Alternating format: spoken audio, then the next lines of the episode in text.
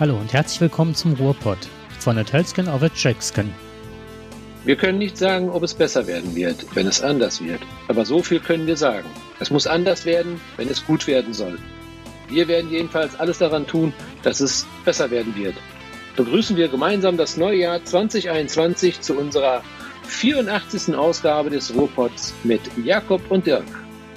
Unsere Themen heute, der Tanz mit dem Tod. Wir fragen uns, warum tanzen 2500 Menschen auf engen Raum ohne Maske und liefern sich dann eine Schlägerei mit der Polizei? Unerhört. Die häufigste Frage in den letzten Tagen lautet, lässt du dich impfen? Wir fragen uns, warum besteht so eine große Angst vor dem Impfen, dass sich sogar Ärzte verweigern? Oder wir reden auch über das digitale Leben nach dem Tod. Was passiert mit unseren Daten, wenn wir sterben? Jakob hat darauf eine Antwort. Aber vorab, Jakob, wie geht's dir erstmal? Ja, danke, mir geht's gut. Mir geht's wirklich sehr gut. Weihnachten gut überstanden? Weihnachten gut überstanden. Corona-mäßig sehr gut äh, daran gehalten. Und äh, auch Silvester halt. Ganz vorschriftsmäßig und vorbildlich. Und ihr? Ja, die, ja, uns geht es wunderbar. Wir haben das wirklich, äh, wir haben uns auch an alles gehalten, was uns der Gesetzgeber so vorgeschrieben hat. Wir haben auch nicht gemogelt, wir haben auch nicht nochmal mit, ein, mit eingeschmuggelt. Wir haben immer gerechnet. Ja, wir haben also versucht, äh, uns, nein, wir haben uns nicht versucht, wir haben uns daran gehalten. Wir haben dann immer wieder gerechnet, mit wie vielen Personen dürfen wir zusammen sein. Äh, vier plus zwei, zwei plus vier, wer hat den größten Haushalt? Plus vier. Wir haben immer dann einen Rechenschieber genommen, mit wie vielen Personen dürfen wir äh, zusammenkommen am Ende des Tages. und wir haben gedacht, der, der den größten, da, wo der größte Haushalt ist, da gehen wir feiern. Da können wir dann, also es ist ja so, es durften ja, zu dem Haushalt durften ja vier weitere Personen dazukommen. Die unter 14 sind noch plus und dann haben wir irgendwie gedacht, nee, jetzt kommen wir nicht mehr durch. Wie machen wir das denn jetzt? Wie gehen wir jetzt zu Tante Else? Äh, die hat eventuell, nee, die ist alleine, das geht nicht. Gehen wir zu Opa Fritz? Ja, da lebt ja die Oma noch dazu und dann können wir den einen noch dazu reinschleichen. Dann kommen wir vielleicht auf sieben Personen. Oder gehen wir doch vielleicht äh, zur Tochter feiern? Äh, da sind dann schon vier Personen äh, vielleicht plus 14 oder unter 14, wir wussten es nicht mehr. Und dann haben wir gesagt, ist egal, komm, wir kommen zusammen. Aber es stimmte am Ende des Tages. Wir haben alle gerechnet und äh, wir waren passend, waren wir. Wir mussten auch niemanden ausladen und äh, das wäre ganz schön. Ich war nur froh, dass wir nicht drei Kinder haben, weil sonst hätte ein Kind zu Hause bleiben müssen an der Stelle, von der Rechnung ja. her. Ne, also, das hätten wir genauso machen können wie wir jetzt. Wir sind nämlich ganz hochmodern mit Jitsi unterwegs und äh, gleichzeitig mit Zencaster und, ach, wir haben ja eine Technik hier laufen, nur dass wir uns auf Abstand halten können. Also jetzt nicht willentlich, ne? Wie ist das eigentlich, was ich mich gerade gefragt habe? Das wären ja auch zwei Hunde dabei. Zählen die dann auch? Ja, unter 14, ne? Sehr gut geantwortet. Sehr gut geantwortet. Ja, aber die Frage ist, was wir. Aber die haben vier Beine, ne? Da haben wir uns natürlich auch gefragt. Vier Beine, zweimal acht Beine. Zählt das eventuell vielleicht wieder als eine ganze Person? Äh, aber wir haben uns dafür entschieden, ähm, wie gesagt, unter 14 klappt. Dürfen dabei Sehr sein. Gut. Kriegten beide ja, eine Maske. Ein bisschen schwierig, ne? Da ist immer so ein kleiner Leck drin, wenn wir uns unterhalten. Ja, ich, ich habe gesagt, da kriegen beide eine Maske und dann ist alles gut. Ja. ja so, so, ein Beißergesicht. Das ist äh, so. ja, es war ja jetzt die, die ähm, RC3, das ist ja das Chaos Communication Festival, was immer zwischen Weihnachten und Neujahr stattfindet. Und da war ich ganz begeistert. Da war ein Typ, der hatte sich eine Maske gelötet, also so mit so LED-Lichtern und so weiter. Und wenn er sprach, war vorne Mund abgebildet, der genau so sprach wie er. Also man konnte immer die Lippenbewegung sehen. Also das uns nicht schon beeindruckend. Also der, du, du meinst den Hacker-Kongress? Den Hacker-Kongress, ja, ja. Diesmal digital. Ich habe davon gehört. Äh, die hatten ein interessantes Thema, habe ich aber leider nicht wieder gefunden. Ich habe das nur am Rande mitbekommen. Ähm, die haben sich mit Wettertaten beschäftigt. Ja, das heißt, also man wundert sich immer wieder, ne? Ähm, dass sich auch äh, sogenannte Hacker, ich meine, sie nennen sich ja selber so letztendlich, sagen ja auch Hacker-Kongress, ähm, dass sie sich mit Wetterdaten beschäftigt, wie die sich letztendlich entwickelt haben und äh, was, welche Aussagen diese Daten dann für uns haben. Und das fand ich mal ganz interessant, äh, auch so eine Prognose in die Zukunft zu stellen, wie das letztendlich aussieht. Und das können natürlich die, die mit Zahlen, Daten, Fakten sehr gut umgehen können, mit Bit und Bytes und äh, den Computer mal rechnen lassen. Und äh, so, ich habe es wie gesagt nur am Rande mitbekommen. Ich wollte ein bisschen mehr erfahren, hatte es gedacht, vielleicht es auch heute als Thema mit reinzunehmen. Aber dann habe ich nicht genug Informationen dazu bekommen. Und äh, wir wissen ja, wir sind ja immer nur dann unterwegs, wenn wir auch hinreichend informieren können. Ja, wenn es du Halbwissen gelebtes, reicht. Gelebtes Halbwissen, ne? genau. ja, ja auf jeden Fall, das ja, war ganz spannend. Ja, also ich kann da jetzt nicht allzu viel darüber erzählen, weil am ersten Tag waren schon relativ äh, viele Schwierigkeiten da. Ich weiß jetzt nicht, ob es an deren Server lag oder halt an meiner Leitung oder keine Ahnung oder ein Konglomerat aus vielem. Und äh, das, was ich halt ganz spannend fand, aber auch sehr schade, dass ich das zuerst nicht gefunden habe, war, man konnte da über so eine Map wandern. Die hatten also sozusagen den Kongress, der sonst mal in Leipzig äh, stattfindet, äh, live nach, also nachgebildet und man konnte dann mit dem Avantar durch die Gegend marschieren. Und dann, wenn sich zwei Avant Avantare trafen, konnte man so einstellen, dass dann auch gleichzeitig die Kamera aufging. Und dann konnte man sich mit den Leuten unterhalten über Zoom oder Jitsi oder was sie auch immer, die Blue, Big Blue Button, was sie ja benutzt haben. Das fand ich schon interessant. Und ich finde, das wäre vielleicht auch in vielerlei äh, Hinsicht äh, was weiß ich, in Schule oder sonst wo nutzbar. Also, dass man zum Beispiel auch in Firmen oder so, wenn man Kongresse hat oder so, dass man sich zu Hause abhalten kann und trotzdem verschiedenste äh, Stände aufbaut und sich da virtuell begegnet. Das ist wahr. Ich meine, gerade in der Industrie beziehungsweise in Dienstleistungsbranchen. Ich habe ja nun einige Tagungen mitgemacht in meinem Arbeitsleben und ähm, gerade zum Ende der, haben wir, also meines Arbeitslebens haben wir also auch sogenannte, also solche, solche Meetings gemacht, die auf verschiedenen Ebenen stattgefunden haben. Die fallen natürlich jetzt alle weg. Wenn ich das jetzt so höre, ist es ähm, eine perfekte Lösung sogar, mhm. wenn man mit sogenannten Avatars ähm, dann in die verschiedenen Online-Räume, Chaträume und so weiter reingehen kann und kann sich dann die Informationen holen. Das ist ja auch heute ja auch gang und gäbe, dass man äh, auf so einem Kongress sich ja in Bewegung hält ja, dass man von Stand zu Stand läuft, ähnlich wie bei einer Messe und äh, die Informationen dann also auch sich dann auch immer in, in einem kleinen 20-minütigen Vortrag dann holen kann. Das äh, bringt Abwechslung und äh, der Einzelne muss sich nicht immer ja, einer Sache nur widmen, sondern er kann dann also auch viele Informationen an verschiedenen Orten bekommen. Interessant, finde ich gut. Mhm, fand ich auch. Ja, aber wenn ich mir die ganzen Sachen durchgeguckt habe, werde ich dann nochmal von berichten. Auf jeden Fall, was uns treffen wird. Also im Positiven ist halt, äh, es gibt fürs Podcasten ein neues Audio-Tool. Also nicht neues, sondern das ist halt das, was wir benutzen, wieder in verbesserter Form und grandios. Aber dazu später mal mehr, also in einem späteren Podcast, wenn das auch rausgekommen ist. Einer, der sich dann eventuell auch vielleicht den jetzigen Rahmenbedingungen Corona vielleicht auch ein bisschen anpasst. Ich meine, wir sehen es ja selber, wir haben lange probiert, ähm, immer wieder mit, mit mäßigem oder mittelmäßigem Erfolg einen Podcast auf Distanz zu machen.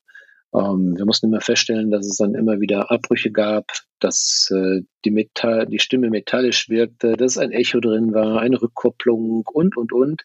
Also man ist ja von vielen Faktoren abhängig und äh, wenn man vis-à-vis -vis gegenüber sitzt, kann man ja ganz anders interaktieren, ne? interaktivieren. Interaktivieren sage ich jetzt schon. Guck mal, jetzt bin ich schon fast digital. Interaktivieren ist doch ein tolles Wort. Tolles Wort. Das, Bringen wir das jetzt. Wort 2021 wird das. Genau, interaktivieren. Aktivieren. Toll. Interaktion. So, jetzt haben wir es aber. Was ich neu gelernt habe, ist das Wort Teleprost.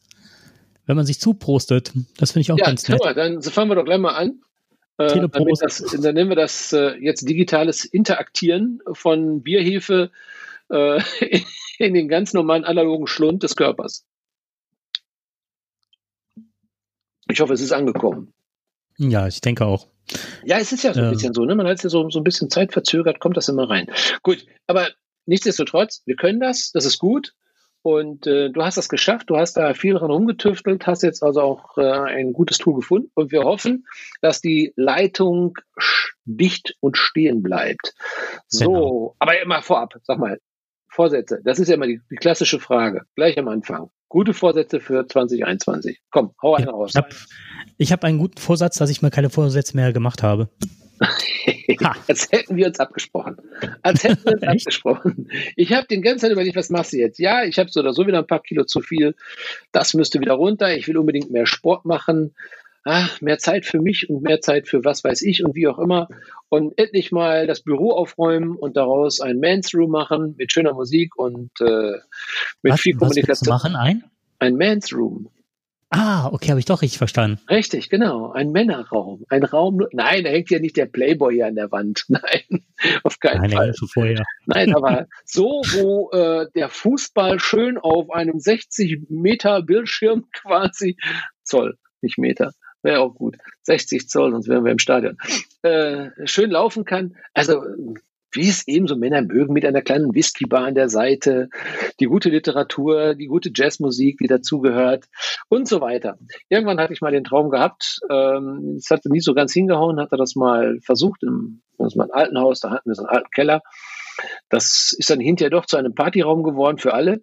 Und äh, da war ich wieder, ja, hatte ich äh, mit Rosinen gehandelt. Naja, und ähm, jetzt dachte ich, okay, jetzt hast du ja so ein paar Zimmer frei und äh, ein, also mein Büro brauche ich ja nicht mehr. Und ähm, da wir jetzt ja mittlerweile anders äh, aufgestellt sind, also digitaler aufgestellt sind, können die Ordner jetzt mittlerweile auch weg, alles wird eingescannt. Und das heißt jetzt, der Raum wird also irgendwann frei.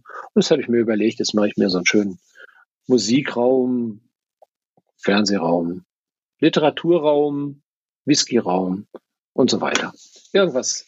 Ja, also nicht übermäßig Whisky trinken. Ich, ich, ich trinke ab und zu mal äh, einen Whisky, aber das ist äußerst selten, aber dann genieße ich ihn auch zu bestimmten mhm. Anlässen. So, du schmunzelst. Du bist gerade, ähm, warst du, ich weiß nicht, was passiert, wenn du irgendwie mit den Ohren wackelst. Dann, also, äh, oder mit dem Kopf wachseln, nicht mit den Ohren wachseln, mit dem Kopf. Da war gerade ein leichter Aussetzer, aber da müssten die Leute, die uns jetzt in der Corona-Zeit hören, also leider mit nicht Vorlieb nehmen, weil wir kriegen es nicht besser hin. Aber du weißt ja, was heute ist, ne? Was ist heute? Heute ist äh, Heilige Drei Könige. Ja, siehst du, da sieht man wieder mal, da ist der Katholik wieder unterwegs und du denkst nicht an andere. So, was ist heute? Das julianische Fest der Geburt. Da müssen wir ja auch mal denken. Wir wollen ja nicht immer nur ausgrenzen hier. Wir wollen ja nicht immer nur die ganz großen religiösen Gruppen hier vorstellen. Wir müssen ja auch mal bei denen sein, und zwar bei der orthodoxen Kirche. Heute ist Weihnachten. Heute. Ja, du guckst erstaunt, aber es ist so. Oh, ja, ich kriege schon wieder feuchte, glänzende Augen. Ja, Jetzt eben. muss ich wieder Stirb langsam zwei gucken. ja, also anders als die, äh, als wir, sag mal, die, die Katholiken, Evangelisten und so weiter, Weihnachten am 24. und 25. Dezember feiern, feiern, feiert die orthodoxe Kirche eben am 6. und 7. Januar. Wem hat man das zu verdanken? Ja, natürlich wer den Kalender. Ne? Der ein, wir wissen nicht, wer der Richtige ist. Wir feiern jedenfalls nach dem äh, gregorianischen Kalender und die orthodoxe Gemeinde eben nach dem julianischen Kalender. Und ähm, der ist ein bisschen zeitverzögert. Ja, so und deswegen äh, ist das, kommt es dazu, dass eben die orthodoxe Kirche, die religiöse Gemeinschaft, Weihnachten, also ihr Weihnachtsfest, mhm. eben am 6. und 7. feiert. Ich glaube, es ist nicht vielen oder ist nicht allen bekannt. Ähm, jetzt haben wir ja sehr viele ähm, russischstämmige Bürger hier in Deutschland, Deutsch-Russen, die nach Deutschland gekommen sind und äh, auch eben auch noch ganz viele, die genau dieses Weihnachtsfest ähm, am 6. und 7. feiern und deswegen heute mit Ehrfurcht bitte auch, ja, also man, die orthodoxen Glaubensgemeinschaft stellt jetzt eine Kerze ans Fenster, baut das auf und äh, das gehört dazu eben. Wobei sie das ja lange nicht durften. Ne? Das war ja nach der Oktoberrevolution von 1917. Da haben also die Bolschewisten äh, diesen religiösen Weihnachtsbrauch einfach mal unterbunden. Die haben gesagt, nix da, ihr dürft das nicht mehr, das ist verboten. Also es gibt keinen Weihnachtsbaum. Naja, aber da viele nicht so ganz drauf verzichten wollten und konnten, dann haben die so ein paar Alternativen geschaffen. Und kennst du noch dieses Begriff Väterchen Frost? Ja, ja, kenn Das ist eigentlich so ein bekannter Begriff. Kommt eigentlich genau da, das ist nämlich der sowjetische Ersatzweihnachtsmann. Und der heißt nämlich Väterchen Frost. Der ist dann gekommen. Also die Großen haben sich schon was einfallen lassen. Ja, und der Weihnachtsbaum äh, war auch eine Art Silvesterbaum dann. Ne? Und das Schneeflöckchen, das Snegurotschka, äh, das war, also gehörte auch dann eben ähm, zu dieser Legende. Ja, du siehst, es ist schon, es ist schon. Und das Interessante ist, da, da lacht ja mein veganes Herz. Ne? Das ist ja, Mensch, ich wusste ja, die, die orthodoxe Glaubengemeinschaft, das sind ja mindestens 40 Tage lang Veganer. Warum? Weil die sich vor diesem Fest reinigen sollen. Sie dürfen also keinen Verzehr, also das, der Verzehr von, von, von tierischen Produkten ist also untersagt. Also Fleisch, Wurstwaren, Milch und Milchprodukte und Eier ist alles untersagt. Und das sieht man mal wieder, und das freut wieder, wie gesagt, mein veganes Herz wieder, wenn die Glaubensgemeinschaft schon aus, aus, aus der alten Religion heraus schon sagt, Mensch, reinigt euch und verzichtet auf Fleisch und Wurst und Milchprodukte und tierische Produkte, ja, dann kann man doch nur sagen, da haben wir doch alles richtig gemacht. Ne? Also, das gab es auch schon früher. Wenn einer meint, das ist ab heute erst so, Nein, nein, es ist also keine Erfindung unserer Neuzeit. Sowas gibt es schon lange. Es heißt übrigens, also Heiligabend heißt auf Russisch, glaube ich, ich weiß nicht, ob das richtig Socialnik. Es wird wahrscheinlich mein, mein lieber Freund Konstantin, der mich äh, dazu gebracht hat und mich darüber informiert hat. Ich muss sagen, das wusste ich natürlich nicht von selber. Ähm, er selber ist Russe, also gebürtiger Russe, ist mit elf Jahren nach Deutschland gekommen, hat sich wunderbar, also wirklich parademäßig integriert mit seiner Familie, wunderschön, sehr, sehr liebenswürdig und äh, sehr, sehr nett. Und der sagte mir, dass sie also heute quasi das Weihnachtsfest begehen. Also Solschenik, er wird mich wahrscheinlich dafür strafen. Solschenik? Nee, ne? Solschenik. ich hoffe, er, er hört das ja nicht. naja. Ja, aber, was aber auf der anderen Seite, was machen die Russen dann äh, auch in der Zeit, wenn die sich reinigen? Ich weiß nicht, was die dann noch. Die reinigen machen. sich wahrscheinlich genauso wie Trump es empfohlen hast mit Desinfektion von Wodka von innen, oder? Ja, das ist das, natürlich die Alternative dazu. Ne? Sonst überlebst du das nicht. Das ist genau richtig. Aber es gibt etwas Leckeres dann zu Heiligabend. Es gibt den Kutscha. Das ist eine Art süßer Brei aus Rosinen, Mohn, Honig, Zucker und Nüssen. Also gut, der Honig ist jetzt nicht vegan. Und was macht er? Er soll Unsterblichkeit verleihen. Also auch da hey, da, schon. Das ist ja eine Überleitung, hör mal. Hallo? Ja, jetzt habe ich dich, jetzt habe ich dich aber auch irgendwie gerade ganz lustig irgendwie über drei Verzögerungen gehört. Äh, ich hoffe, ja, du warst auch, das Bild stand auch gerade wieder und auch okay. hier kam nichts an. Ich hoffe, aber, unsere Hörer werden uns das verzeihen, aber es geht ja, momentan nicht anders. Ja. Na gut, das war der, der kleine Ausflug in die äh, orthodoxe Glaubensgemeinschaft zum Weihnachtsfest. Ich hoffe, wir konnten hier ein bisschen dazu beitragen, auch mal über den Teller anzuschauen. Eine Völkerverständigung auf besondere Art und Weise. Absolut. Vielleicht möchtest du ja den Konstantin an dieser Stelle auch mal grüßen. ja, sehr, sehr gerne. Aber wir haben heute schon telefoniert und äh, ich habe schon gesagt, ich werde eine Kerze ans Fenster stellen und an ihn denken. Hm. Darf ich dich um was bitten? Ich sehe das gerade. Kannst du die Kopfhörer etwas stärker reinpressen? Ich glaube, wenn die etwas locker und so weit weg sind, dann, wenn die ein bisschen rutschen, dann haben wir einen Verbindungsabbruch. Also ja. Ich kann dir versichern, meine Kopfhörer, die hängen schon mistig wie in eurer Muschel drin. ja, nee, die, waren, die, standen wirklich, ich weiß nicht, ob du es gesehen hast, die standen ab wie Antennen zur Seite. Nee. Jetzt, jetzt sieht es gut aus. Ja, okay, also, alles klar. gut. Es fühlt sich jedenfalls so an, als wenn äh, ich schon. Jetzt sieht es aus, als hätte zwei Brillis im, im Ohr. Kleidet dich aber auf jeden Fall. Ja, wir waren gerade, äh, hattest du einen guten Übergang geschaffen zur Unsterblichkeit. Ja, jetzt bin ich mal gespannt. Ähm, wir werden wohl wahrscheinlich, man heißt ja immer, man ist ja nie ganz tot. Ne? Zumindest befinden wir oder schwirren wir noch im Netz rum. Ich finde das ganz interessant eigentlich. Was passiert eigentlich mit unseren Daten, wenn wir tot sind? Na gut, das interessiert uns nicht, wenn wir tot sind. Aber vielleicht. Aber die Frage ist natürlich, wenn man liebender Gatte ist wie du oder ähm, deinen Kindern wird das nicht äh, egal sein, was mit deinen Fotos und so weiter. Hast du einen digitalen Nachlass äh, schon geregelt? Nein, ich wusste gar nicht, dass man sowas machen kann. Oder machen sollte auch, ne? Ja, absolut. Also das war mir nicht. Ich bin darüber gestolpert und habe äh, per Zufall einige Sachen recherchiert. Also das ist mir halt so ein bisschen zugeflogen und dann habe ich das äh, unterschiedliche Themengebiete und habe die ja mal zusammengeführt und das wollte ich heute mal vorstellen. Eigentlich hat man ja beim letzten Mal schon das angekündigt, da war aber die Sendung so pickepacke voll und das nimmt schon ein bisschen Raum ein und ähm, wir sind ja mittlerweile auch schon so ein Alterspodcast geworden, ne? Also beide gut über 50. Ja, aber gerade so eben wir könnten jetzt eigentlich so, so einen Senioren-Podcast schon fast anfangen, ne? Das ist, ja, das ja schon, echt. Ich, ich, ich weiß ja, dass ich schon zur Risikogruppe gehöre. Ja. Ja, also ich weiß nicht mit Heuschnupfen und so weiter. Aber ich leide ja, jetzt gerade ganz gut wegen, äh, wegen, äh, wie heißt es, Haselnuss und so weiter. Mir geht's also, jetzt? ich erklär's mal ein bisschen. Ja. Haselnuss jetzt? Ja, ich kenne gerade ganz viele Leute, die gerade extrem leiden. Hm? Wo ist denn Haselnuss jetzt? Die sind doch im Winterschlaf.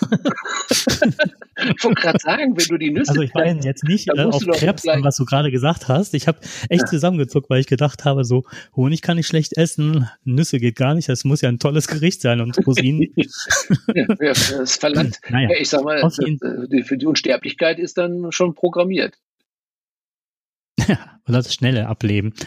Ähm, ja, auf jeden Fall. Äh, betrifft es uns natürlich, wenn wir mal davon scheiden. Aber es kann ja auch jeden im Alltag treffen, relativ zügig, dass der ablebt. Und ähm, worüber man so nicht nachdenkt, sind halt, ähm, was passiert mit den E-Mails? Wer hat Zugriff auf E-Mail-Konten, auf soziale Netzwerke? Was passiert mit den ganzen Fotos, die in der Cloud sind? Was ist mit Online-Banking, mit Zeitungsabos, Netflix, Spieleplattformen? Also gibt es ja unheimlich viele Daten, die zurückbleiben, wenn jemand stirbt. Und weniger haben dies geregelt. Also ich habe es nicht geregelt, du hast es nicht geregelt. Und ich glaube, ähm, was sagte die Statistik? Ich glaube, 10 bis 14 Prozent insgesamt der Deutschen haben sich da Gedanken drum gemacht und das geregelt. Und dann, wenn man wirklich gestorben ist, dann geht's halt groß los und dann geht das Suchen nach den Passwörtern, nach den Konten den Zugangsdaten, den Verträgen los, ne? Wie viele Sachen, Versicherungen schließen wir jetzt alles mittlerweile online ab und brauchen dazu, was weiß ich, für die Versicherung Zugangspasswörter und so weiter. Ja, und ähm, was ich nicht wusste, ist, dass aktuelle Recht, dass die aktuelle Rechtsprechung sagt, es gilt das Erbrecht. Nach einem aktuellen Urteil des Bundesgerichtshofes haben Betroffenen nun Klarheit. Der digitale Nachlass ist wie das Erbe von Gegenständen zu behandeln. Das heißt, alle Rechte und Pflichten des Verstorbenen an Online-Diensten gehen auf die Erben über. So, und dann ist die Frage natürlich, äh, die ich mir gestellt habe, wie kann man das denn regeln? Wie würdest du das regeln, so aus dem Bauch raus? Jetzt habe ich dich verloren. Oh, dass der da gerade weg. weg. Sollen wir denn etwas bezahlen, was vor zwei, drei Jahren irgendwie, also das, das, das, das, wir sind ja nicht Kontoinhaber, wir haben das Konto nicht eröffnet, äh, wir haben allen Bescheid gegeben, dass die betreffende Person verstorben ist. Und ähm, nichtsdestotrotz ist das Konto einfach weitergelaufen. Und rein rechtlich gesehen war es so, dass wir hätten diesen Betrag bezahlen müssen. Ja. Und das ist genau das Problem, was du gerade geschildert hast. Aber du hast genau auch das so ein bisschen äh, schon benannt, was auch äh, die aktuelle Rechtsprechung sagt. Also das ist, ähm, was man machen kann, ist, ähm, also auf jeden Fall, die Erben können über alle Daten, persönlichen Daten des Verstorbenen verfügen. Heißt also auch, dass deine Kinder, deine Frau auch alles einsehen können. Und eventuell sind das ja auch Sachen, wo man auch sagen würde, so, das ist jetzt nichts, wo mhm. die Kinder nochmal die Nase dran kriegen sollten oder so, ne? Kann ja durchaus sein. Oder ähm, was weiß ich, Tagebucheinträge, die man online gemacht hat, oder, oder, oder, ne? Das, also es muss ja nichts Schlimmes sein oder so, dass man einfach denkt, so, ich habe, was weiß ich, äh, wenn jemand eine Therapie gemacht hat oder so, man macht ein Therapietagebuch oder oder, ne? Das sind ja Sachen, die man vielleicht mhm. gar nicht möchte, dass die dann weitergereicht werden. Und ähm, was man machen kann, ist, man kann eine Person seines Vertrauens bestimmen genau. und eine Liste mit mhm. allen Konten und Passwörtern geben und diese an einem Ort oder besser noch als verschlüsselten USB-Stick hinterlegen. Das wäre so eine Möglichkeit. Ähm, hilfreich ist halt Stiftung Warentest.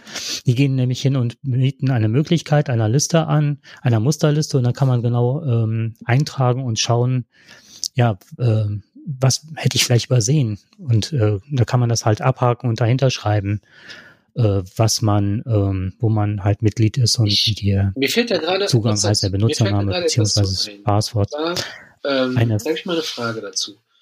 Und zwar ja, ähm, bekam ich ja über, also über Safari beziehungsweise über Apple bekam ich den Hinweis, mal, schau doch mal, diese ganzen äh, Passwörter wurden gehackt, gehackt. Und das war eine ganze Liste von all den Firmen, mit denen ich mal, wo ich mal was bestellt habe. Und im Laufe der Zeit, du musst ja meistens immer ein Passwort hier vergeben. Du legst dann ein kurzes Konto an, dann musst du ein Passwort vergeben, dann hast du vielleicht eins. Manchmal kannst du als Gast bestellen. Das ist auch nicht verkehrt, das mache ich auch meistens. Aber manche bestellst du eben zwei, dreimal, aber dann nie wieder. Und dann habe ich, dann entwickelt sich so im Laufe der letzten zehn Jahre hat sich so eine richtig große Liste entwickelt. Bei vielen kannte ich gar nicht mehr. Und dann habe ich mal geguckt, wo ich überall Passwörter hinterlegt habe. Und wie häufig ich ein und dasselbe Passwort hinterlegt habe, das war auch ganz interessant. Naja, und äh, immer hieß es, dieses Passwort wurde gehackt. Ne? Und das waren über 70 Mal war das gewesen. Jetzt habe ich das erstmal gelöscht und bereinigt. Aber was ist denn jetzt eigentlich, wenn ich jetzt äh, mich von dieser Welt verabschiede? Überall sind ja immer noch meine Passwörter hinterlegt. Überall bin ich noch irgendwo registriert als Kunde. Kann ich mich da rauslöschen? Bin ich dann da weg? Muss ich das machen? Oder sagen die, okay, das ist eine sogenannte Karteileiche, äh, passt gerade jetzt dazu, ähm, und den werden wir jetzt nach zehn Jahren mal löschen. Wie, wie funktioniert das? Kann ja sein, dass meine, dass meine Kinder dann auf einmal oder meine Frau plötzlich auf einmal ein Hausboot vor der Tür stehen hat und sagen, ja, hier hat jemand ihr ein, ein neues äh, Wasserfahrzeug bestellt. Ne? Oder sonst irgendetwas. Theoretisch ist das ja möglich, glaube ich zwar nicht dran, aber. Mhm. Also ich hatte mir für die Sommerferien vorgenommen, wenn ich mal mehrere Tage am Stück ähm, mir das leisten kann, wollte ich auch mal die ganzen Listen durchforsten und äh, wirklich anfangen, mich da abzumelden. Es, teilweise gibt's ja diese Dienste schon gar nicht mehr, bei denen man sich angemeldet hat. Aber ich hatte das gleiche Problem wie du. Ich habe gesehen, oh weia, ich bin ja bei so vielen angemeldet und ähm, ja, was passiert genau? Was passiert da mit den Gehackten? Also da sollte man auf jeden Fall, ich hatte auch, kann, ich glaube, du hattest mich darauf aufmerksam genau, gemacht, ne? Richtig, das kann man da sehen. Dass man das bei das iOS richtig, sehen kann. Das sind auch darauf hingewiesen und ich war wirklich sehr, sehr erstaunt, ähm, wie viel hm. Passwörter hier also zumindest entweder gehackt worden sind, es wurde, wurde gehackt oder ist da und da aufgetaucht oder äh, Sie sind, äh, Sie haben das jetzt schon, dieses Passwort haben Sie schon zehnmal benutzt. Äh, Sie sollten es besser ändern. Auch das fand ich ganz interessant. Mhm. Und äh, klar, ich habe das jetzt, das ist, das ist Zeit, die muss man einfach nehmen. Und dann habe ich natürlich dann äh, überall ein starkes Passwort verwendet. Das, was das System dir angeboten hat, zwar, aber das, was in der Regel kaum zu knacken ist. Ne? Wenn man das will, schafft man es wahrscheinlich auch wieder. Aber ich bin hm. ja jetzt nicht nun so äh, very important person, dass man da jetzt äh, unbedingt jedes Passwort hacken muss. Aber nichtsdestotrotz äh, kann ich nur jedem empfehlen, äh, zusätzlich zu dem, was du da gerade sagst, also auf alle Fälle seine ganzen Passwörter zu ändern und zu gucken, mit welchen habe ich überhaupt noch Kontakt und mit wem arbeite ich da noch zusammen. Und ich glaube, es ist nicht verkehrt, jemandem seine Passwörter zu geben für seinen Computer und zu sagen, pass mal auf, reinige den, ne? lösche den. Wer weiß, wenn der in falsche Hände kommt, ähm, das hm. eine oder andere möchte man vielleicht doch nicht unbedingt. Das ist ja doch schon privat. Wie du schon sagtest, äh, Arztberichte etc., die man vielleicht digitalisiert hat, sollen ja nicht unbedingt in jede Hand kommen.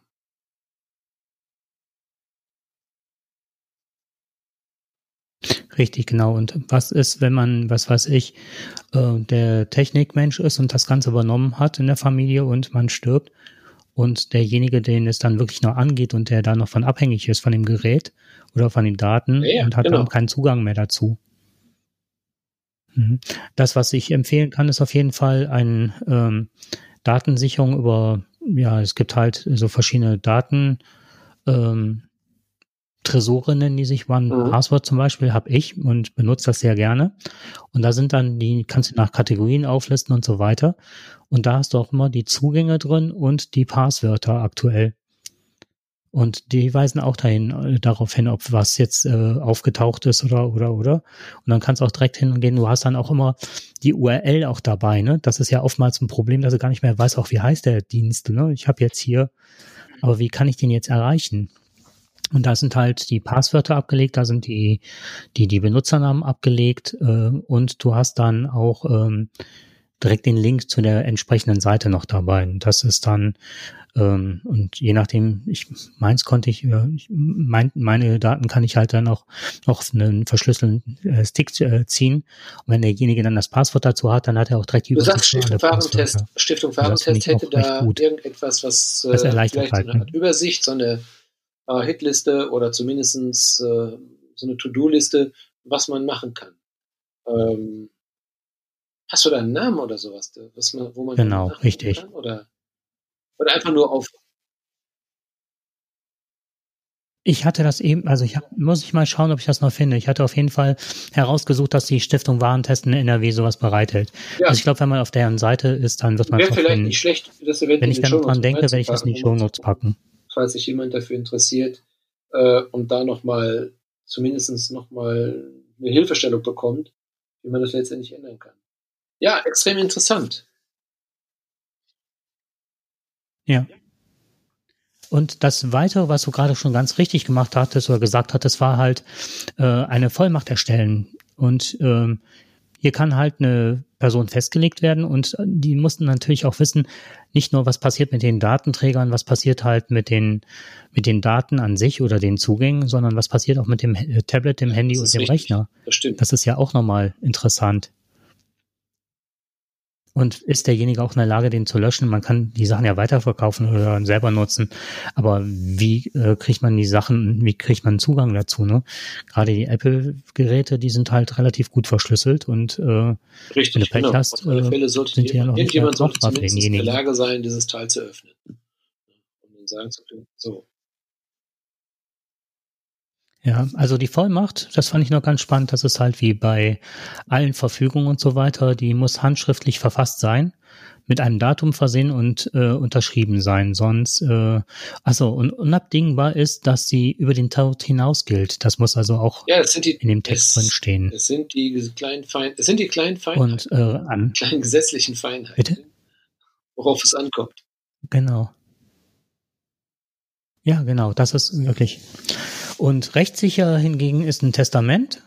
Und das ist ähnlich einer Vollmacht. Das muss halt auch handschriftlich formuliert sein, klar formuliert sein, unterschrieben sein. Und ähm, die, was du gerade sagtest, diese Feinheiten, diese Nuancen, die müssen beachtet werden. Und selbstformulierte Testamente können daher sehr schnell unwirksam sein. Und daher sollte man äh, zum Fachanwalt gehen für Erbrecht oder auch zum Notar um das wirklich gut zu regeln. Und da ist es natürlich auch immer ein Aufwand. Da müssen auch immer die Listen dann auch irgendwann aktuell sein. Ne? Das reicht ja nicht, wenn du dann irgendwann mal das gemacht hast, sondern du musst dann auch ja. immer das Ganze aktualisieren wie zum Backup halt. Regelmäßig einmal im Jahr sich hinsetzen. Mal ehrlich, Hand aufs Herz, wer hat heute schon ein Testament oder eine Patientenverfügung? Ähm, das ist, das ist immer so, äh, das ist auch so ein Vorsatz, den nimmt man sich jedes Mal vor. Und äh, da sagt man, dieses Jahr müssen wir mal genauer wieder hinschauen, müssen wir wieder mal gucken. Und äh, dann macht man es doch nicht. Dann ist das Jahr schon wieder vorbei und dann denkt man, meine Güte, ich weiß schon wieder, was ich verpasst habe. Aber es hilft nichts, ne? Ja, ich kann das nur, ich kann das nur, ähm, ich weiß nicht, ob ich das an der Stelle, also ich werde das ohne Namen und irgendwas nennen, aber wir hatten den Fall, dass wir uns an Geburtstag einer ganz lieben Person haben wir uns genau darüber unterhalten, über Testament und äh, Patientenverfügung und so weiter und haben dann alle festgestellt, das hat keiner, sollte man machen, haben auch ein bisschen so gescherzt. Ähm, wir wollten alle nicht, am nächsten Tag war halt wieder Arbeit angesagt, die Ferien waren zu Ende und oh ja, jetzt morgen wieder arbeiten und so weiter und ähm, wie könnte man dem Ganzen entkommen? Ja, und auch hier im Haus könnte ich ja so, einen Lifter, so einen Treppenlift einbauen und hast nicht gesehen. Und ähm, ja, und dann kamen wir halt wieder, haben wir überlegt, wer wäre halt geeignet für eine Patientenverfügung und so. Und am nächsten Tag ist äh, die Person, die Geburtstag hatte, äh, schwerst verunglückt. Zum Glück überlebt und alles gut, aber dann war man auch auf der Intensivstation und hatte also einen Crash mit dem, mit dem Auto, mit dem LKW. Das war echt ein Wunder, dass das alles so glimpflich, also im Verhältnis glimpflich abgegangen ist. Und ähm, dann standen wir halt auf der Intensivstation und keiner kam da rein weil es keine Patientenverfügung und dann war die Person halt so geistesgegenwärtig. Also wir hatten dann ähm, Namen und Telefonnummer aufgeschrieben und die Person, die es betraf, die hat dann im ersten wachen Moment dann die Sachen bestätigt, so dass wir dann rein konnten. Ja, sonst wären wir nicht dahin gekommen und hätten helfen können. Und so schnell ist halt, äh, war, ja, derartige, halt, also äh, Erfahrungen, die machen die meisten, real, dann, ne? wenn es genau passiert. Wir haben das auch gemacht, als dann die Schwiegermutter auf der Intensivstation lag und äh, dann wurden uns natürlich auch die entsprechenden Fragen gestellt. Wie häufig haben wir gepredigt, mach eine Patientenverfügung. Und wenn die dann nicht da ist, ja. Ja, genau. Ja, also ein Tipp ist halt machen. Das ist wichtig. Und das ist äh, absolut wichtig. Ich kann noch ein Tipp kann ich noch geben dazu. Man macht ja seine Erfahrung mittlerweile. Ähm, auf alle Fälle prüfen, wenn ob ein Erbe vorhanden ist und äh, das auch rechtzeitig ablehnen. Es ist so, dass ähm, ja heutzutage kommen ja viele oder wenn man heute wird ja heute älter. Ähm, nicht jeder hat das Vermögen, um möglicherweise einen Heimplatz zu bezahlen. Ähm, und man kann mit relativer Sicherheit davon ausgehen, wenn man ein gewisses Alter erreicht hat und niemand ist da, der einen pflegen kann, oder man ist so schwer krank, dass einer nicht gepflegt werden kann, dann äh, wird es in der Regel teuer. Und ähm, dann, wenn man in ein Pflegeheim reinkommt, ist das Vermögen sehr schnell aufgebraucht. Und die Erben oder Kinder müssen in der Regel dann auch noch zuzahlen und dann ist nichts mehr vorhanden. Meistens eigentlich schon vorher nichts mehr vorhanden, weil man sein Geld ja natürlich auch gerne zu Lebzeiten irgendwo sinnvoll verwendet hat. Am Ende des Tages ist es aber so, dass da nichts mehr da ist. Und was passiert dann, wenn jemand stirbt, hat aber ein Konto, dann sind da vielleicht noch 300 Euro drauf oder 900 Euro drauf, so der letzte Spargroschen, ein kleines Sparbuch noch, was noch nicht ganz angegriffen worden ist, was man noch behalten darf. Wie auch immer, dann denkt man, naja, okay, ähm, das ist ja kein Problem, das übernehme ich jetzt eben, weil die Beerdigungskosten sind ja auch noch da, die muss ich ja auch noch bezahlen. Und dann kommt es, äh, irgendwann kommt dann auf einmal irgendeine Krankenkasse an und sagt, ja, aber wir haben das und das noch. Dann kommt noch eine Sozialkasse an und sagt, ich habe dies und jenes noch. Dann, wie gesagt, kommt die Sparkasse an und sagt, wir haben ja Kontoführungsgebühren. Es kommen von allen Seiten kommen noch Rechnungen. Und die können nicht wenig sein. Also vorher rechtzeitig überlegen ähm, und sagen, ich nehme das Erbe an oder nicht. Und da muss man selber aktiv werden. Und das ist die, die entscheidende Information. Die meisten wissen nicht, dass sie von sich aus äh, beim Amt mitteilen müssen, dass sie das Erbe nicht annehmen wollen. Äh, wir werden nicht gefragt, also die Erben werden nicht gefragt, sondern sie sind erstmal in dem Zustand dessen, dass sie das Erbe ganz klar annehmen. Hat aber der Betroffene, der Verstorbene aber Schulden, dann sollte man ganz schnell aktiv werden und sagen, ich nehme, ich verweigere das Erbe, also man muss dann zum Amt gehen und sagen, nein, ich nehme das Erbe nicht an. Ansonsten kann man sich dann, äh, kann man die Schulden dann auch bezahlen. Und das kann sehr, sehr teuer werden. Viele wissen gar nicht, dass sie das innerhalb einer bestimmten Frist, ich weiß nicht, ob vier Wochen oder drei Monate, weiß ich jetzt nicht mehr, aber es muss, es ist eine relativ kurze Frist. Es ist keine lange Frist, es ist eine relativ kurze Frist und viele Rechnungen kommen leider erst nach einem bis zwei oder in diesem Fall bei mir sogar nach fast drei Jahren kommen die an. Immer noch, ich weiß nicht, ob das immer noch in irgendeiner Gewährleistung oder sonst oder äh, Verjährungsfrist ist, nicht Gewährleistung, Verjährungsfrist ist, das weiß ich nicht. Aber da können ganz böse Überraschungen dann, dann lauern. Das noch als zusätzlichen Typ. Rechtzeitig reagieren. Das war eigentlich ein guter Hinweis, ja. Na, ich sagte nur Was, rechtzeitig ähm, reagieren und nicht abwarten, dass andere. Bitte, Entschuldigung. Ja. Genau. Was, ähm, es gibt dann aber auch Firmen, die das anbieten, also diese Internetanbieter, das ja eben so ein bisschen nachgefragt. Ähm, viele Internetanbieter machen nichts. Äh, Facebooks ähm, kann das Konto auf Gedenken stellen, dann wird, kommen keine neuen Nachrichten mehr dazu. Das war zum Beispiel der Fall, dass da äh, jemand ums Leben gekommen ist. Das war sich als äh, Suizid. Und die Eltern hatten dann keinen Zugriff auf das Konto und konnten aber immer noch ähm, die Nachrichten sehen. Und dann wurde halt gefragt, warum derjenige sich nicht mehr meldet. Und auf der anderen Seite immer noch Geburtstagswünsche und hast du nicht gesehen. Und Anteilnahme und Fotos wurden da gepostet, wo dann die Person auch noch äh, kurz vor ihrem Tod drauf war. Und also das muss, sind ja alles so Sachen, das ist ja immer wie so eine Retraumatisierung, ne? wenn man jemanden liebes oder auf den, auf die Art und Weise verloren hat. Ja, also da gibt es einen Gedenkmodus und dann wird der, kann man das auch äh, verfügen, dass man zwar noch äh, Bilder oder sonst was von demjenigen sieht, aber dass da nichts Neues mehr hinzukommt.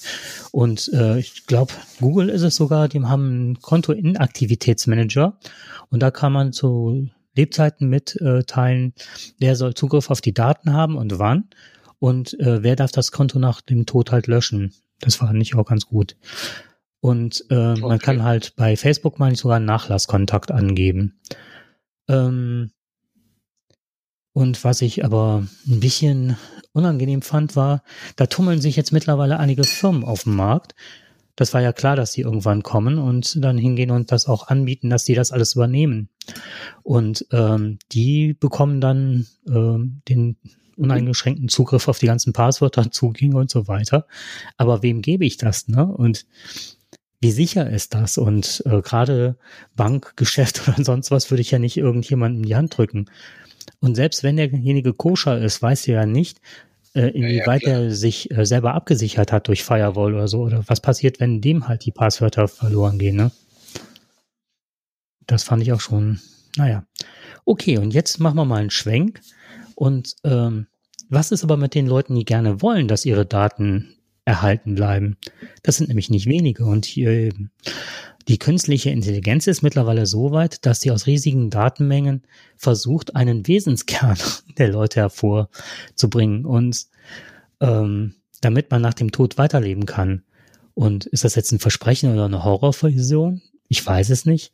Auf jeden Fall ähm, wird an der digitalen Unsterblichkeit gearbeitet mit Algorithmen, äh, weil der Wunsch immer größer wird, also ähm, digital unsterblich zu werden. Und das hat was auch damit zu tun, es wird häufiger dort nachgefragt, wo, mhm. äh, wo die Religion auf dem Rückweg, also auf dem Rückweg. Ich sagte sind. digital unsterblich. Du hast was gesagt? Digital unsterblich, genau. Mhm. Und da war ein Beispiel gegeben, da war ein Mann, der war kaum noch in der Lage zu reden und äh, ja, sehr hinfällig, konnte nur, also kaum noch sprechen, so. Aber der hatte seine, die Frau wollte, dass seine Stimme noch äh, synthetisiert wird. Und jetzt hatte ich irgendwie ein Gerät wie Alexa oder so eine Vorlese-App oder sonst was und konnte sich jetzt damit, diesem digitalen Gerät unterhalten, obwohl der Mann noch lebte, in ihrer Nähe war, äh, ließ sie sich auch von dem Gerät Witze erzählen, unterhielt sich mit der Stimme und der Mann war schon fast abgemeldet, ne? Und Jakob. das ist dann so die, diese andere Seite des Ganzen. Ja, aber Jakob, Was passiert, kann man oh, dann noch trauern und loslassen. Wir machen immer wieder Podcast schon seit vielen Jahren. Und immer, wenn uns einer hören möchte, auch wenn wir zeitlebens oder wenn wir schon das, das Zeitliche gesegnet haben, dann können uns alle noch, und das ist das Schöne, können alle noch den Ruhrpott hören. Also unsere Stimme ist dann unsterblich, unser Ruhrpott ist auch unsterblich und kann auch noch im Jahre 2090 dann noch gehört werden. Über was haben die denn da geredet?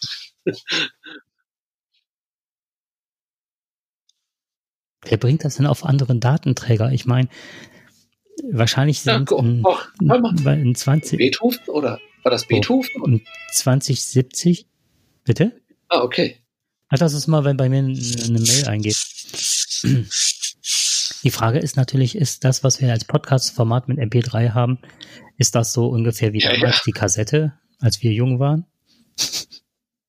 Ich hatte heute noch ein, noch ein total, ähm, wer, also so, so, so ein Bild gesehen, da stand drauf, wer äh, sich heute noch oder wer in seiner Jugend Kassetten noch mit einem Bleistift zurückgespult hat. Für den wird es höchste Zeit, eine Darmspiegelung ja, machen zu lassen. Das stimmt. Ich habe übrigens noch einen Kassettenrekorder. Den habe ich immer noch. Und ich habe auch immer noch Kassetten. Äh, ich habe letztens eine CD verschenkt. Äh, und dann hörte ich auf einmal, oder kam die Frage auf einmal, wer hat denn heute noch einen CD-Rekorder? Das hat mich ja völlig überrascht. Und da dachte ich, das kann doch nicht wahr sein. Ist die Zeit an mir vorbeigegangen? Bin ich denn jetzt schon so alt, dass es noch nicht mal CD-Rekorder gibt? Ähm, weil, es ist mir unbegreiflich, aber die, die, die meisten scheinen nur noch zu streamen. Also die, die Jüngeren haben keine CD-Rekorder mehr. Und dabei ist das doch so schön, eine CD einfach nur einzulegen und auch wirklich nur mal eine CD zu hören, anstatt, anstatt an so ein Mischmasch aus, aus Streaming und was weiß ich in einer viel schlechteren Datenrate. Äh, also, mhm. ich meine, mit der Qualität, die kann ja in der, Rede, in der Regel ein, ein Streaming ja nicht mithalten mit einer CD.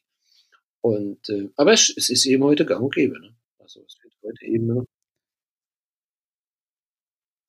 Aber da sind wir ja schon wieder beim Thema des Anfangs, ja, ja, ne? Genau. Dass wir sagten, also. ja, das wird ein Alterspodcast mittlerweile. Ich war irgendwann mal, waren wir mit den ähm, Schülern, waren wir, ähm, waren wir auf Klassenfahrt oder so. Das ist jetzt auch ein paar Jährchen her, zwei, drei, vier Jahre her. Und ähm, die wollten abends unbedingt in die Disco, da sind wir halt mitgegangen und dann stand ich dann da und dachte so, äh, die legen ja überhaupt keine Platten mehr auf. die haben ja alle, das sind vier DJs und die legen, äh, die haben halt vier Apple-Geräte da vor sich stehen und äh, gehen nur noch hin und ähm, oh Moment, jetzt bin ich gerade abgelenkt, weil da ging gerade der Bildschirm schon mal rein, das wollte ich nicht. Ja, und die legen halt, haben nur noch die ihre Apple-Geräte und äh, spielen von da und streamen von Spotify. Finde ich auch. Ja, das, also gut, ich meine, die Flair, CD ne? macht es dann letztendlich auch nicht, aber dann ist ja doch die alte Vinylplatte ja dann doch wieder angesagt. Äh, aber ehrlich, so ein bisschen Renaissance finde ich schon schön. Und äh, es ist auch schön, dass es so etwas wieder gibt. Äh, ich weiß nicht, wie du mhm. noch das noch in Erinnerung hast, aber diese schönen äh, breiten Teller eines äh, analogen Plattenspielers, äh, wenn das Licht reflektierte, man musste da am Rädchen drehen, damit das mhm. wirklich im Einklang ist und nicht eiert, das hatte schon was. Ne? Äh, und dann hat man geschaut, dass die richtige Nadel auch dran ist, eine richtig schöne Diamantennadel, damit es auch nicht zu sehr knackt, mhm. äh, damit es klar rüberkommt. Also sah schon schöner aus. Alleine ja, die durften Platten, wie vorsichtig man die immer am Rand angefasst hat. Also, da war man sehr, sehr vorsichtig und auch sehr mhm. eigen. Man, die hat man auch nicht so ohne weiteres aus der Hand gegeben. Aber heute ist das eben, ist vieles anders. Wie du schon sagtest, es wird langsam ein Alterspodcast, wird das. Äh, aber trotzdem kommen wir mit. Ja, du hast noch ein. Und, noch ja, und ich kann noch ein, ich kann noch ein, was ich zu dem ganzen Ab Thema noch abschließend noch, dann bin ich durch mit dem Thema, noch sagen möchte, ist, wer Lust hat und ein bisschen starke Nerven, also das ist nett gemacht, das ist auch nicht äh, irgendwie äh, verstörend so von den Bildern in erster Linie, äh, der sollte sich mal auf Netflix einen Upload angucken. Und zwar spielt das im Jahre 2033 und die Menschen können sich in eine Cloud laden können nach dem Tod. Also ähm, äh, der Geist sozusagen, der wird hochgeladen. Und äh, nach einem Autounfall wird halt ein Kundenservice-Mitarbeiter, äh, nee, Quatsch, da wird einer, ein, also es wird ein Mann halt in nach Lakeview, ne, also ähm, wie soll man es übersetzen? Ähm, äh, See mit Aussicht oder so, ne? So heißt dann äh, die virtuelle Welt, wo er hochgeladen und er ist wirklich mit seiner Erinnerung da. Und was weiß ich, wenn er am Fenster steht, dann kann er auf den Knopf drücken, wenn er auf den See schaut. Und dann, äh, was weiß ich, zu, dann ist es plötzlich ein Schnee oder die Jahreszeit wechselt zu Herbst. Also der spürt alles, merkt alles, der sieht alles, aber er ist wirklich tot im Grunde und ähm, ob er da, und er kann allerdings auch noch Kontakt mit seinen, äh, äh, mit seinen lebenden Leuten aufnehmen, über Avatar oder wie das funktioniert. Und auf jeden Fall ist es am Schluss so, dass wenn du, ähm, wie es überall auf der Welt ist, wenn deine Angehörigen aber nicht mehr genug zahlen können, kommst du in eine Art Keller und hast dann aber so eine, so Art Freiminuten. Du kannst dann also für paar Euro äh, bist du dann im Keller und dann kannst du nochmal Bücher lesen oder sonst was und irgendwann ist dein Bewusstsein wird dann wieder abgeschaltet, wenn halt die Flatrate sozusagen zu Ende ist. Und das ist schon, ähm, wie soll ich sagen, sehr äh, sehr, sehr unangenehm, so die sich das anzuschauen und auch mal die gleichen Abläufe. Dann sind da auch Bugs drin, dass dann irgendwelche ähm, wie soll ich sagen, so Interferenzen in der in der Darstellung der Umgebung stattfinden also und so weiter. Die also weltlichen schon, Probleme sind dann auch in der iCloud wiederzufinden. Das, das heißt, wenn ich mit meinen Bits und Bytes oben in der iCloud rumschwirre und ich denke gerade, ich habe hier gerade die geilste Welt äh, auf, auf, auf Himmel oder im Himmel und plötzlich wird unten der Strom abgestellt oder die Rechnung wird nicht bezahlt, dann äh, lande ich ganz schnell dann bei einer Datenübertragung von 15 Mbits und äh, kann zusehen, dass ich lange warte, bis der nächste schöne Moment an mir vorbeirauscht. So ungefähr. Oder so, wenn man in einem quasi äh, Datenloch steht, nee, Funkloch heißt das ja nicht Datenloch, Funkloch steht. Und man hat auf einmal kein Empfang. Es ist ja bitter, ist das ja. Und das ist so. Das ist ja nicht. Ja. ja. Ja. Und das, was, die Zeitverzögerung, die Zeitverzögerung in unserer ähm, Stimme und dass wir uns gerade nicht sehen können, das, ist, das wissen natürlich unsere Hörer nicht. äh, ist eben das Problem, dass wir nicht immer wissen, was der andere gerade oder wenn er gerade anfängt. Eine kleine Herausforderung an uns, aber wir wollten den Podcast ja unbedingt auch mal wieder für uns, auch mal für euch, einfach wieder mal aufnehmen. Und äh, ja, da muss man gerade in Corona-Zeit auch mal ein paar äh, wir, wir, sehen gerade schon, also ja, in deinem eine Upload Regelmäßigkeit auch, da reinbringen. Äh, ne? Die Schwierigkeiten im Upload sind auch in der realen Welt zu finden. Oder wahrscheinlich gerade in der realen Welt mehr als im Upload. Ich habe da auch kurz reingeguckt. Ich, mir kommt das bekannt vor. Ich habe da mal ein, zwei, glaube ich, Staffeln, Serien von gesehen. Und äh, ja, wie du schon sagtest, ich fand das auch sehr verstörend.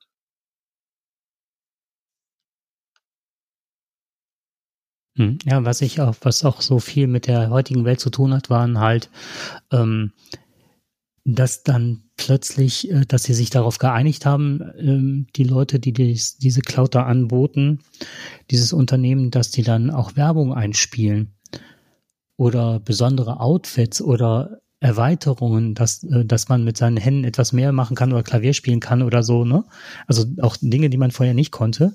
Und dann hast du immer werden dann so wie so Sprechblasen eingeblendet und dann kommen dann so Werbung. Also wir hätten jetzt, was weiß ich, Mars, Twix oder sonst was, ne?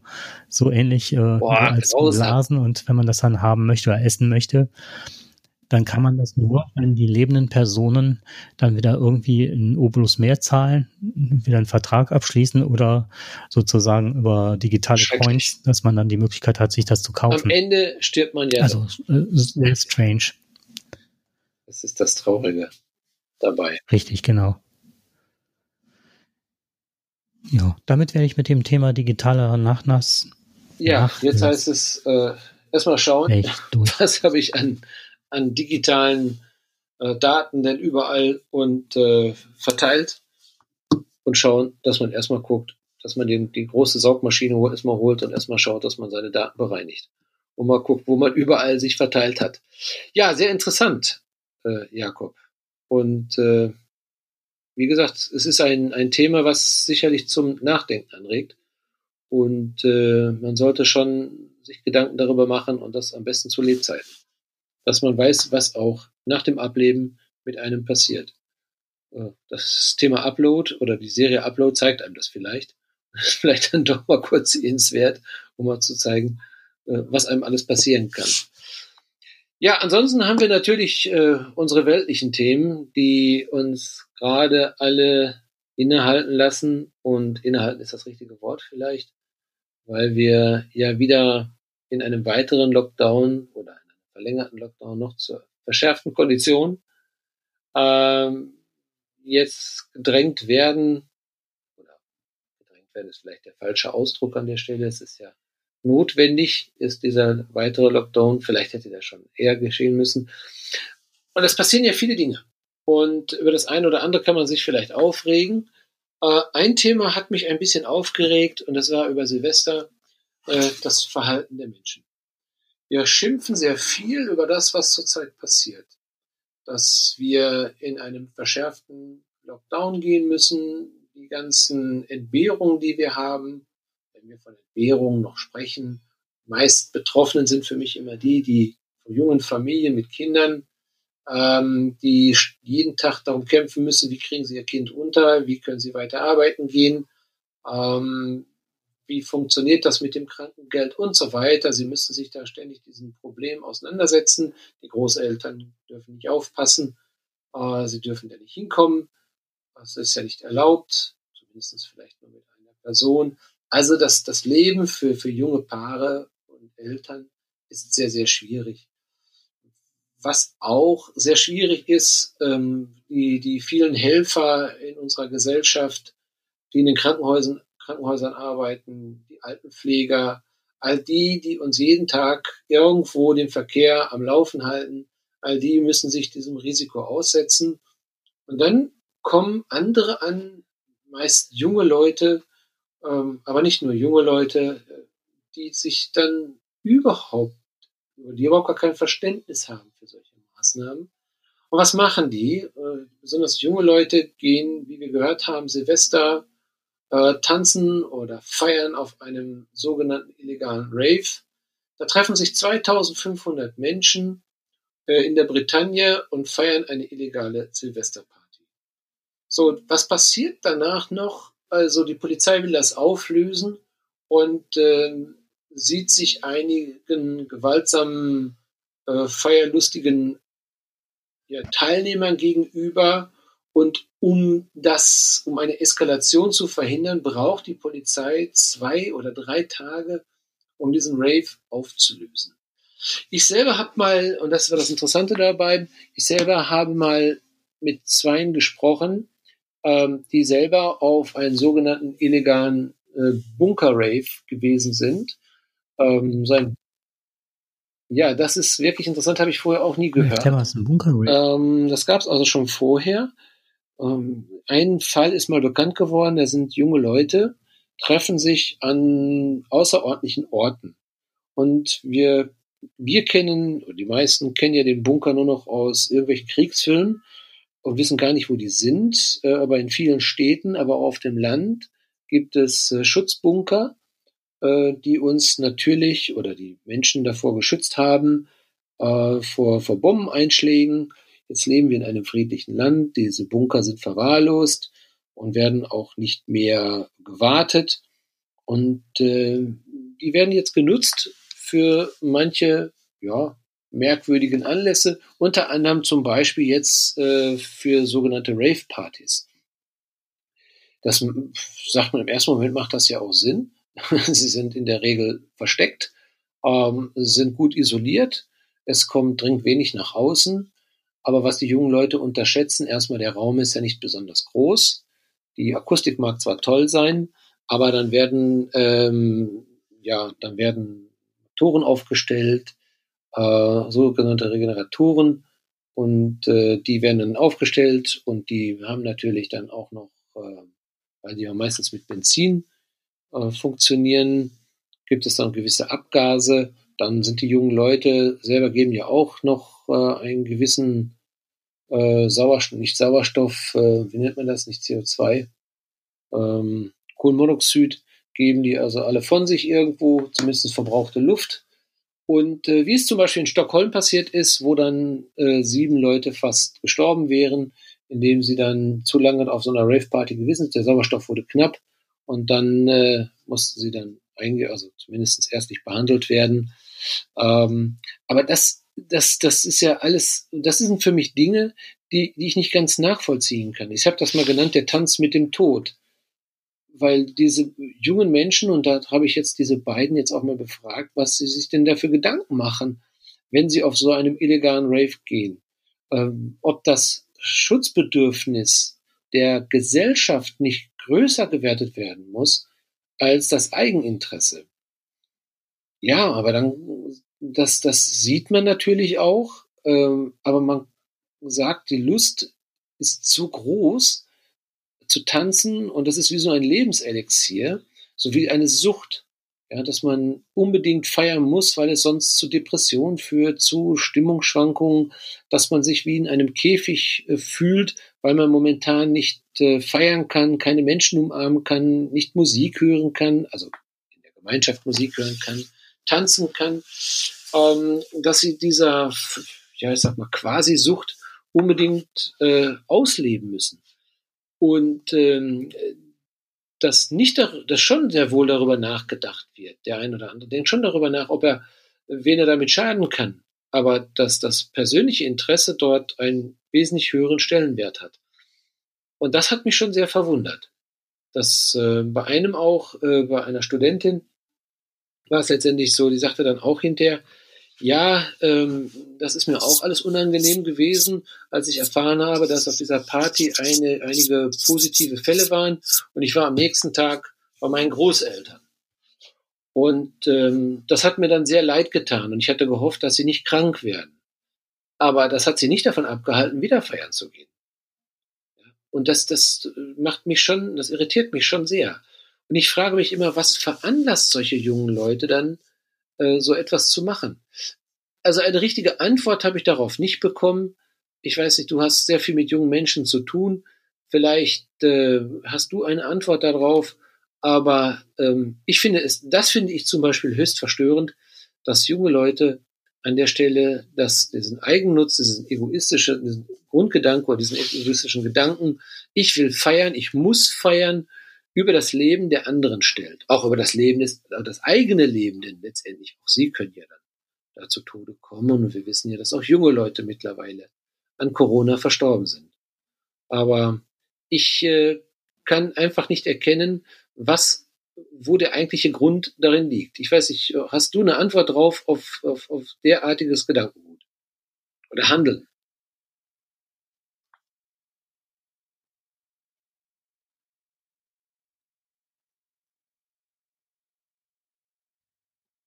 Ich weiß nur, dass die Leute, mit denen ich die, dass man das nicht alles bei einen Kamm scheren kann, weil ich viele kenne, die wirklich sich dran halten und ähm, vorbildlich agieren, aber dann auch äußern. Und das ist so, dass mein, meine erste Hypothese, Jugend und äh, junge Erwachsene, äh, das ist ein, ähm, das kannte man ja auch unter äh, expansives Erleben und äh, Erwachsenwerden äh, subsumieren. Das heißt also, dass sie nach außen wollen, dass sie ins Leben wollen, dass sie sich ausbreiten wollen, dass sie in, äh, ja, die Alten mittlerweile ein Stückchen verdrängen wollen und so. Also wie der normale Lebensprozess ist, also eher expansiv.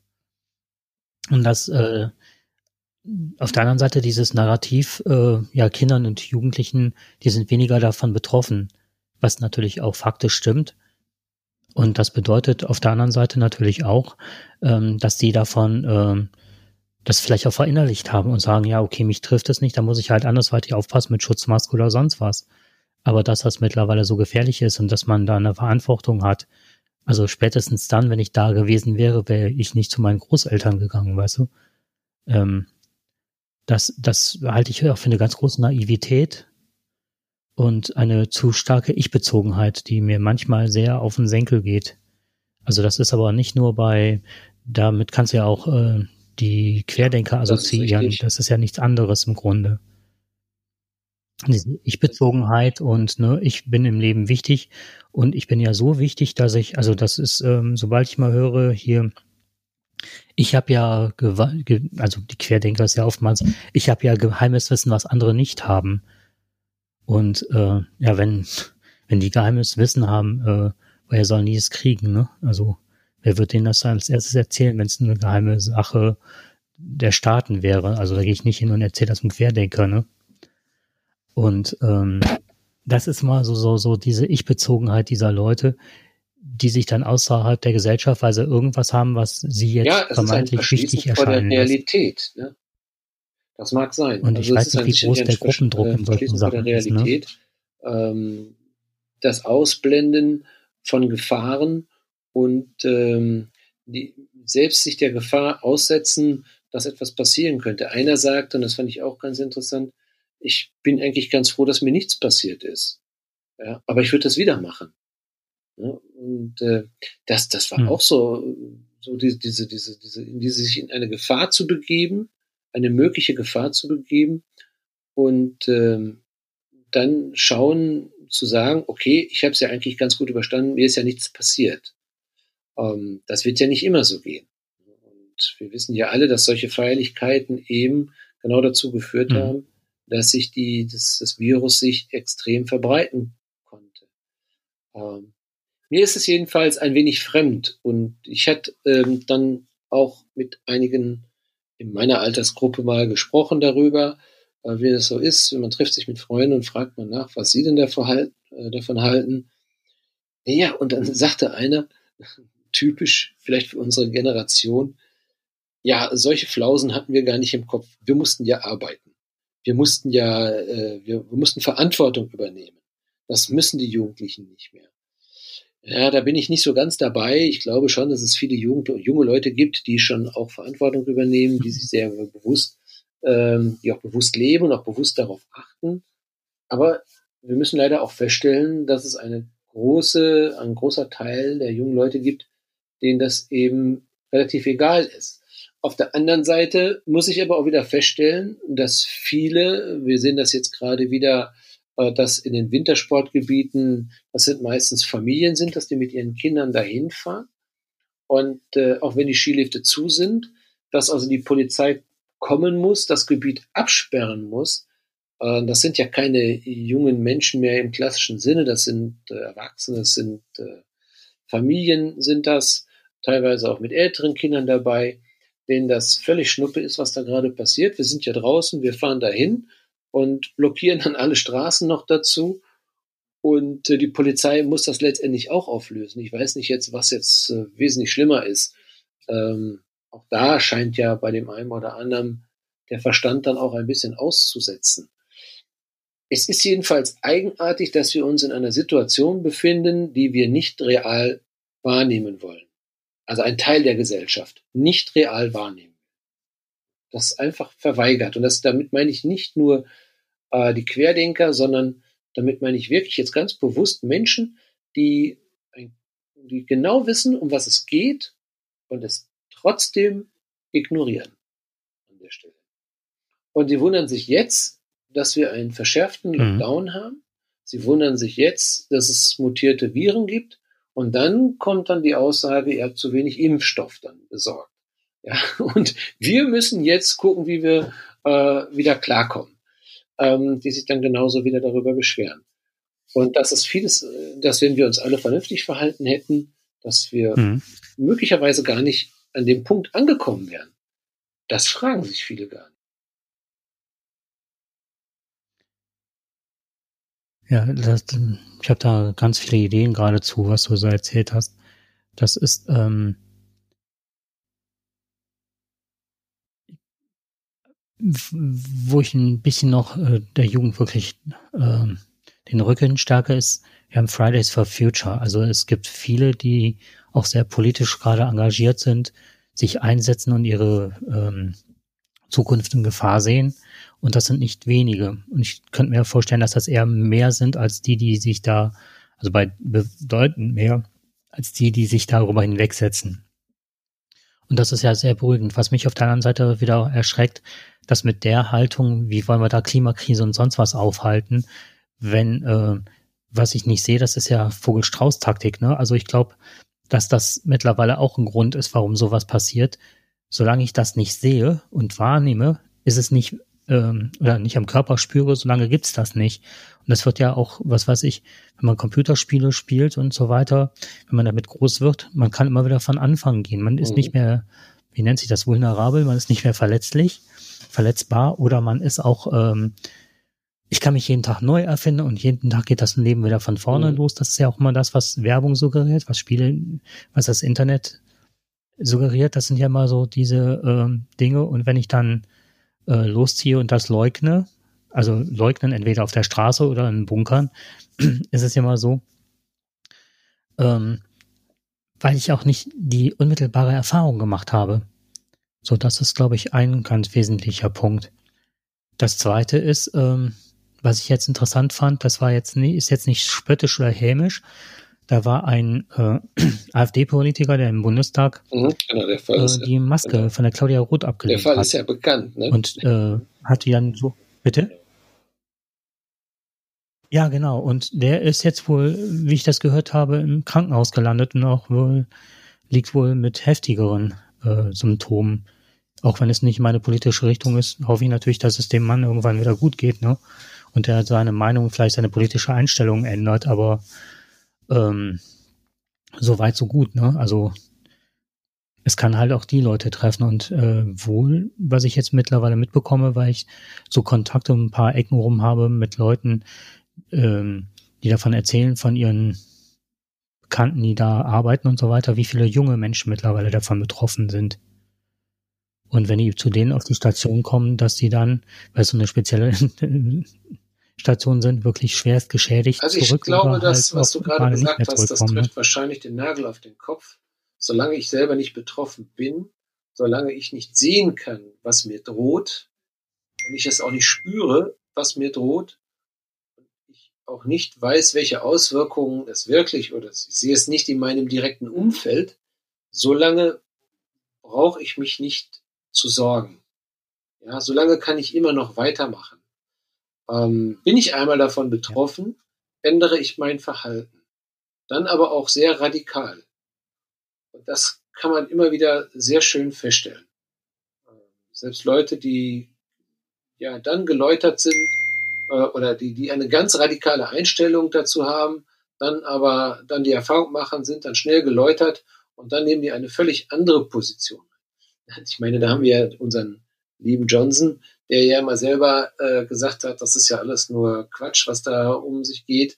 Der hat ja nun sein Land äh, extrem äh, auf den Boden gesetzt und äh, hat jetzt sehr große Angst, dass etwas, äh, dass es noch schlimmer werden könnte. Jetzt, wo das Virus sich noch schneller verbreitet. Und ein Virus kann nur dann mutieren. Und das mhm. ist, glaube ich, auch eben etwas, was die Leute lernen, was die Menschen lernen, die Gesellschaft lernen muss. Immer, wenn ich natürlich sehr viele Infekte habe, ähm, so habe ich natürlich auch sehr stark die Möglichkeit, oder dann entsteht auch die Möglichkeit, sich, dass dieser Virus sich mutiert. Ja?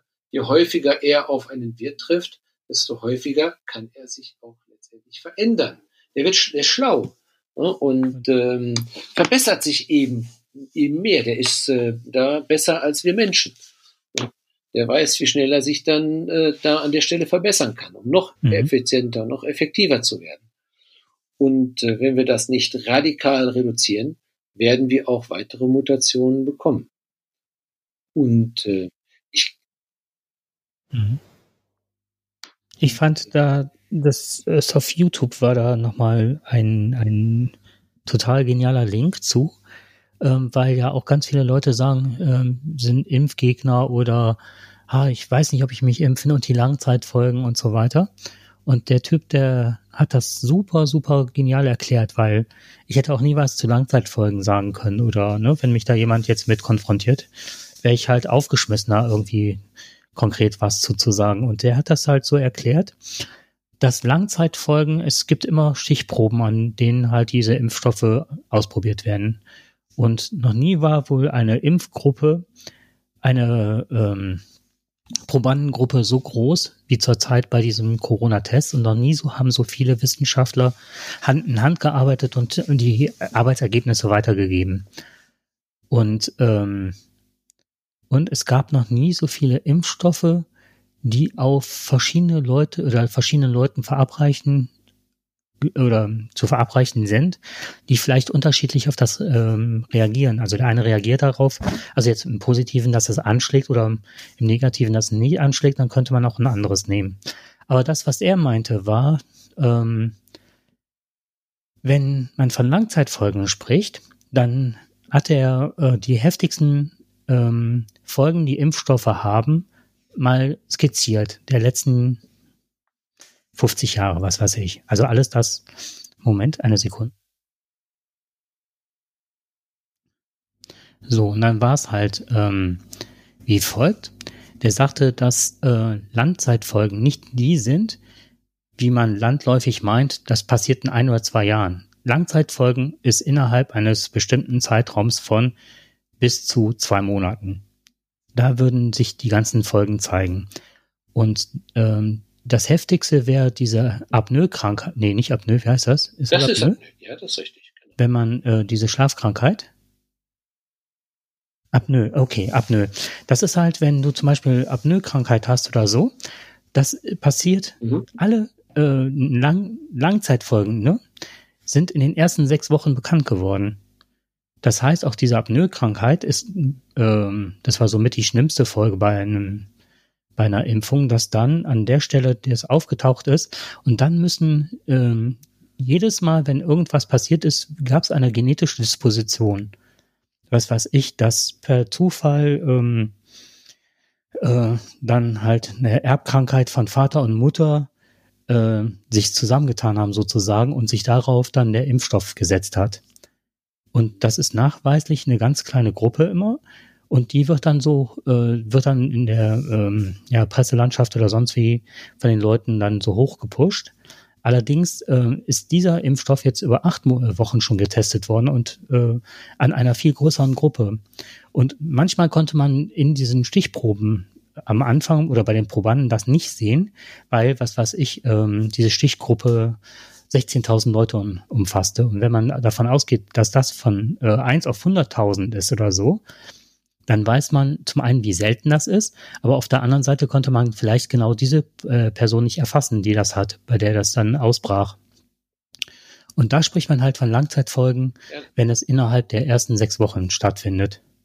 Und alles, was bisher glaube, an Negativen passiert ist, ist immer glaube, in den ersten sechs Wochen. was passiert. wir zurzeit erleben, ist leider eine, ähm, eine Desinformation. Gerade zu dem Thema Impfen. Ich bekomme fast täglich die Frage, lässt du dich impfen? Und dann bin ich immer ganz irritiert und frage immer, ja, warum denn nicht? Natürlich lasse ich mich impfen. Das ist das Erste, was ich machen werde. Und dann kommt ja von, von, von den anderen, ja, aber. Ähm, unter anderem ist es auch so, ja, das ist doch, das verändert doch meine DNA. Ja, und natürlich auch das zweite Thema, wir kennen doch überhaupt gar nicht die Langzeitfolgen ähm, dieses, äh, dieser Impfung. Und das, das mhm. ist für mich ist das eine, ähm, ist das ein ganz katastrophaler Fehler, die zurzeit unsere Politik macht. Ähm, ich würde auf allen Kanälen, die wir zur Verfügung haben, mhm. in den in den, in den wirklich jeden zur Prime-Zeit genau mit den Nachrichten zusammen oder nach den Nachrichten oder vor den Nachrichten, wenn alle vom Fernseher sitzen, jedes Mal eine Teilfolge von 15 Minuten. Ich würde niemanden überfrachten. Und das so lange zeigen, bis jeder versteht, um was es hier eigentlich geht, was hier gemacht wird. Es gibt kluge Leute, die können das sehr, sehr gut darstellen. Und ich meine, wir müssen uns doch erstmal fragen, was ist denn überhaupt das mRNA? Ähm, wir, wir reden davon und wissen gar nicht, was es wirklich ist. Und wir sagen, und viele, ich hätte dann immer die Antwort, ja, aber das verändert meine DNA. Hm. Ähm, aus, der, aus der heutigen Sicht ist das, sagen wir es erstmal, sehr unwahrscheinlich ja, das, ist das. Also ein mRNA, äh, also M, das steht für Messenger, also ist also quasi ein Botschafter oder ein Botschaft, also ein Botenstoff. Ja. Und das RNA, das ist also eine Einzel, ich hoffe, ich komme wieder. Hast du mich jetzt wieder? Du bist gerade weg. Ja, hörst du mich wieder? Du oder? müsstest jetzt ganz kurz. Ähm okay. Jetzt bin ich wieder da. Ja, alles klar. Jetzt genau. wieder ein also ich bin, Ja, ich bin also, ich habe gerade noch mal erklärt, dass also was mRNA letztendlich bedeutet. Also das M steht für Messenger. Und ähm, das heißt nichts anderes, dass es ein Botschafter ist oder ein Botenstoff in diesem Fall. Und äh, das RNA, äh, das ist eine einzelsträngige, sagt man, Ribonukleinsäure, also RNA. Ja, ähm, die quasi als Bote, man macht mhm. das in der Fachsprache Transkript, mhm. eines äh, zu einem Gen gehörenden Teilabschnitt, und das, das, den Begriff kennen wir dann eher, der DNA. Also ausgesprochen der Desoxyribonukleinsäure meisten kennen das aus der Schule oder aus irgendwelchen wissenschaftlichen Vorträgen oder man hat das immer irgendwo gehört als Kurzbezeichnung DNA. Also unseren genetischen Strang, ja. Ähm, und das ist also ein Teilabschnitt daraus. Und viele fragen sich natürlich, ist es denn möglich, dass das Ganze denn an uns, ja, dass es eine Veränderung eigentlich auslösen kann. Da hat zum Beispiel der Infektiologe äh, Erik Sander von der Charité in Berlin, hat also im Gespräch mit dem Deutschlandfunk ganz klar Entwarnung gegeben. Also ein Übergang des Virus mRNA in die äh, menschliche DNA, sagt er, sei nicht möglich. Das ist eben eine Einbahnstraße. Der Zellkern, also der hat nochmal eine eigene Hülle. Und im Zellkern selbst befindet sich unser Erbgut. Also das mhm. heißt also, die mRNA kommt da gar nicht an den Ort ran, an den richtigen Ort. Äh, und vor allen Dingen gibt es keine Enzyme in unserem Körper, die ähm, mRNA wieder in eine DNA umschreiben könnten. Also es muss ein anderer Prozess, es muss ein Enzym vorhanden sein, das also das Ganze wieder in der DNA umschreiben kann. Das geht nicht so einfach, dass man sagen kann, okay, jetzt schicke ich die mRNA rein, dann wird das den, mein DNA also einfach um koordinieren oder umschreiben. So geht das nicht. Dieses mRNA ist schon etwas länger bekannt. Also das heißt, es, es, es ist etwas, was ja schon nicht neu ist. Es ist äh, schon seit Richtig, genau. Und da sind wir ja, wir, wir hören die ganze Zeit, hören wir ja von der Firma BioNTech. Mhm. BioNTech setzt sich ja zusammen aus den beiden BioNTech-Gründern, erstmal von Frau mhm. Türeci und von Herrn Schein.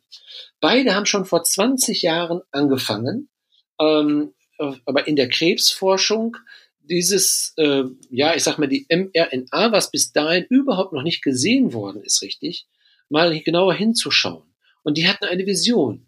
Die wollten also dieses mRNA nutzen, um zum Beispiel ähm, das Krebsrisiko zu minimieren. Sie haben auch schon bereits 20 ähm, Anträge auf Zulassung äh, von sogenannten Krebsimpfstoffen haben sie auch schon eingereicht, die natürlich in der Prüfung sind, die normalerweise auch natürlich viel länger brauchen.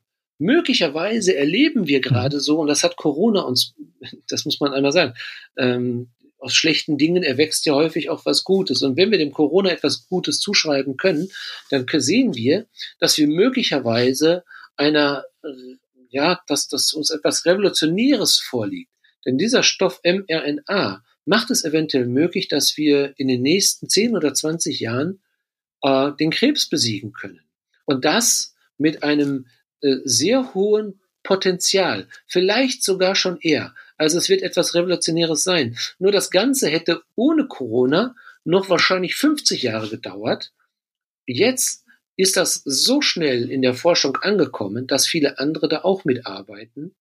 Und äh, möglicherweise können wir BioNTech dankbar dafür sein, dass sie sich damit beschäftigt haben und wir vielleicht auch irgendwann in den nächsten Jahren äh, Impfstoffe gegen den Krebs vorliegen haben. Und das wäre eine echte Revolution. Und deswegen, ich kann nicht verstehen, dass Menschen sich nicht schlau machen. Es gibt das Internet, es gibt viele Möglichkeiten, das zum einen. Ich verstehe natürlich, dass der eine oder andere Sorge hat. Aber äh, haben wir denn eine wirkliche Wahl an der Stelle? Und äh, es, ich finde nur die Aufklärung, die Aufklärung ist sehr, sehr mangelhaft und muss unbedingt nachgeholt werden. Die Menschen müssen darüber informiert werden und das jetzt schon und nicht erst dann, wenn die Spritze vor ihrer Nase ist. Ja. Also wenn du in dem Impfzentrum bist und dann sitzt du dann da, dann hörst du irgendwas, ja, das machen wir uns keine Sorgen zu machen. Ja. Du musst ausreichend, musst du darüber informiert werden. Und das versäumt jetzt gerade unsere Politik. Und das, was wichtig ist, ist halt genau das, die Skepsis, die man hat und die auch so berechtigt ist. Also klar, ich, man haut sich nicht einfach, weil irgendjemand was sagt, äh, eine Nadel in den Arm oder so. Ne? Das wäre ja ziemlich leichtfertig.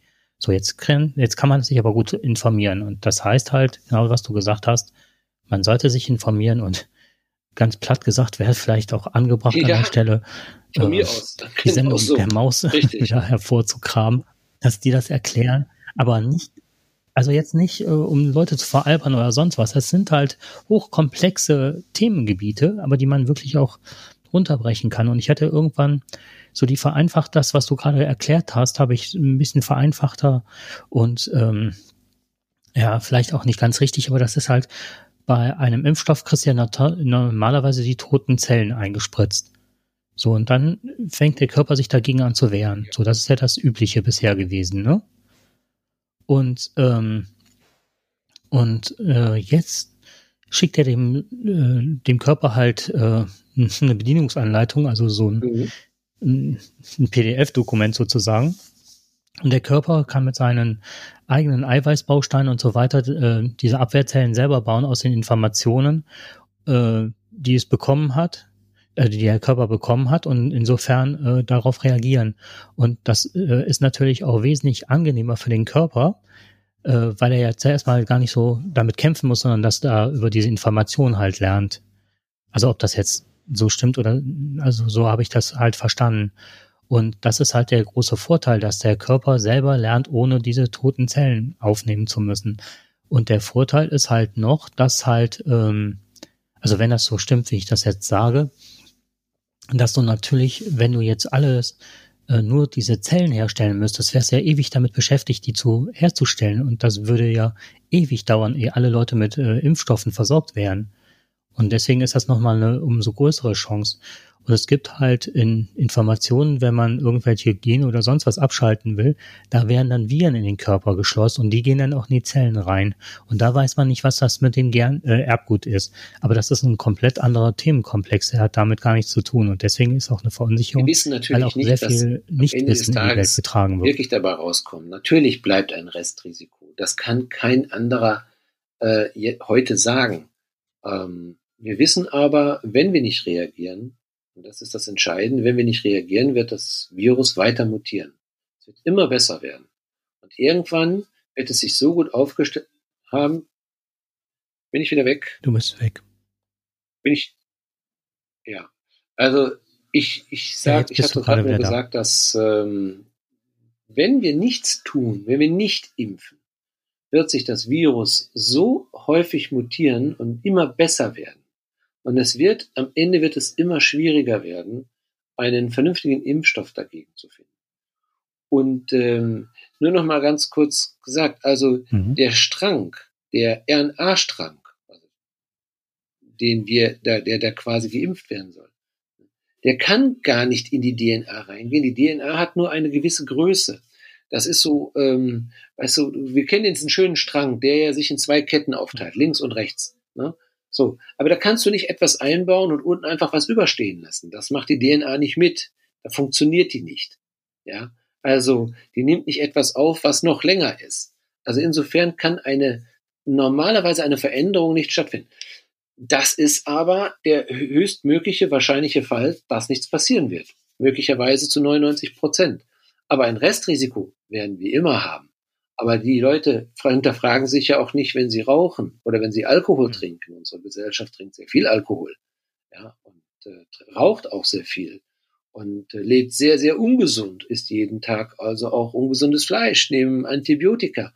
Und komischerweise hinterfragen sich die Menschen nicht, äh, wie hoch die Gefahr ist, dass ich daran sterbe, der wird nicht hinterfragt. Aber bei einem Impfstoff, der das Leben retten soll das Leben anderer retten soll, mhm. da ist man dann auf einmal besonders kritisch. Das ist so ein Verhalten, was sich nicht, was nicht ja, zueinander passt. Ja. Wir müssen, als Gesellschaft müssen wir abwägen. Entweder lassen wir es ganz sein, äh, aber dann müssen wir über unsere eigene Lebensphilosophie uns mal unterhalten und nachdenken, was wir im Leben machen. Oder wir vertrauen auch einfach mal der Wissenschaft und sagen, okay, ähm, ich gehe schon davon aus, dass mir nicht oben eine Antenne aus dem Kopf wächst äh, oder sonst irgendetwas. Ja gut, die größte, die größte Sorge ist, dass man Krebs dadurch bekommt, mhm. dass sich die DNA umschreibt und dass es dann dadurch Krebs gibt. Das ist ja die größte Sorge. Aber das können mittlerweile, und die Studien sind ja leider auf Englisch, nicht auf Deutsch. Äh, in Englisch gibt's die ja auch aber es gibt niemanden, der das mal richtig aufschlüsselt und mal vernünftig erklärt. Äh, aber die Studien sagen ja nun mal eben, dass das sehr, sehr, sehr, sehr unwahrscheinlich ist. Und ehrlich, wer will die Verantwortung dafür übernehmen? Wenn wir eine Milliarde an Impfstoffen haben und mhm. danach Milliarden Menschen an Krebs erkranken, ja, Halleluja, wer will denn dafür die Verantwortung übernehmen? Das tut natürlich keiner. Also wird auch, wird das, das Ganze ist auf Herz, auf Nieren geprüft worden. Und äh, ich sehe dem, also ich muss da sagen, da habe ich ein ganz großes Vertrauen drin in diesen Impfstoff. Und ich sehe, sehe eigentlich überhaupt gar keine andere, keine, ich finde, es ist alternativlos. Alles andere wäre schwierig und würde unserer Gesellschaft nur schaden. Ja. Aber gut, dann muss jeder selber natürlich auch, ich hoffe nur, dass wir vielleicht ein bisschen äh, zur Aufklärung beigetragen haben an der Stelle und äh, dass man sich dann ein wenig, ein, ein, ja, dass man sich nicht die Sorgen machen muss. Mhm. Ja, vielen Dank, das hast du ausführlich und äh, super gut beschrieben hast. Das ja, das lag mir sehr auch für am Herzen. Wie gesagt, diese Frage kam immer wieder und ich dachte, da müssen wir unbedingt mal drüber reden.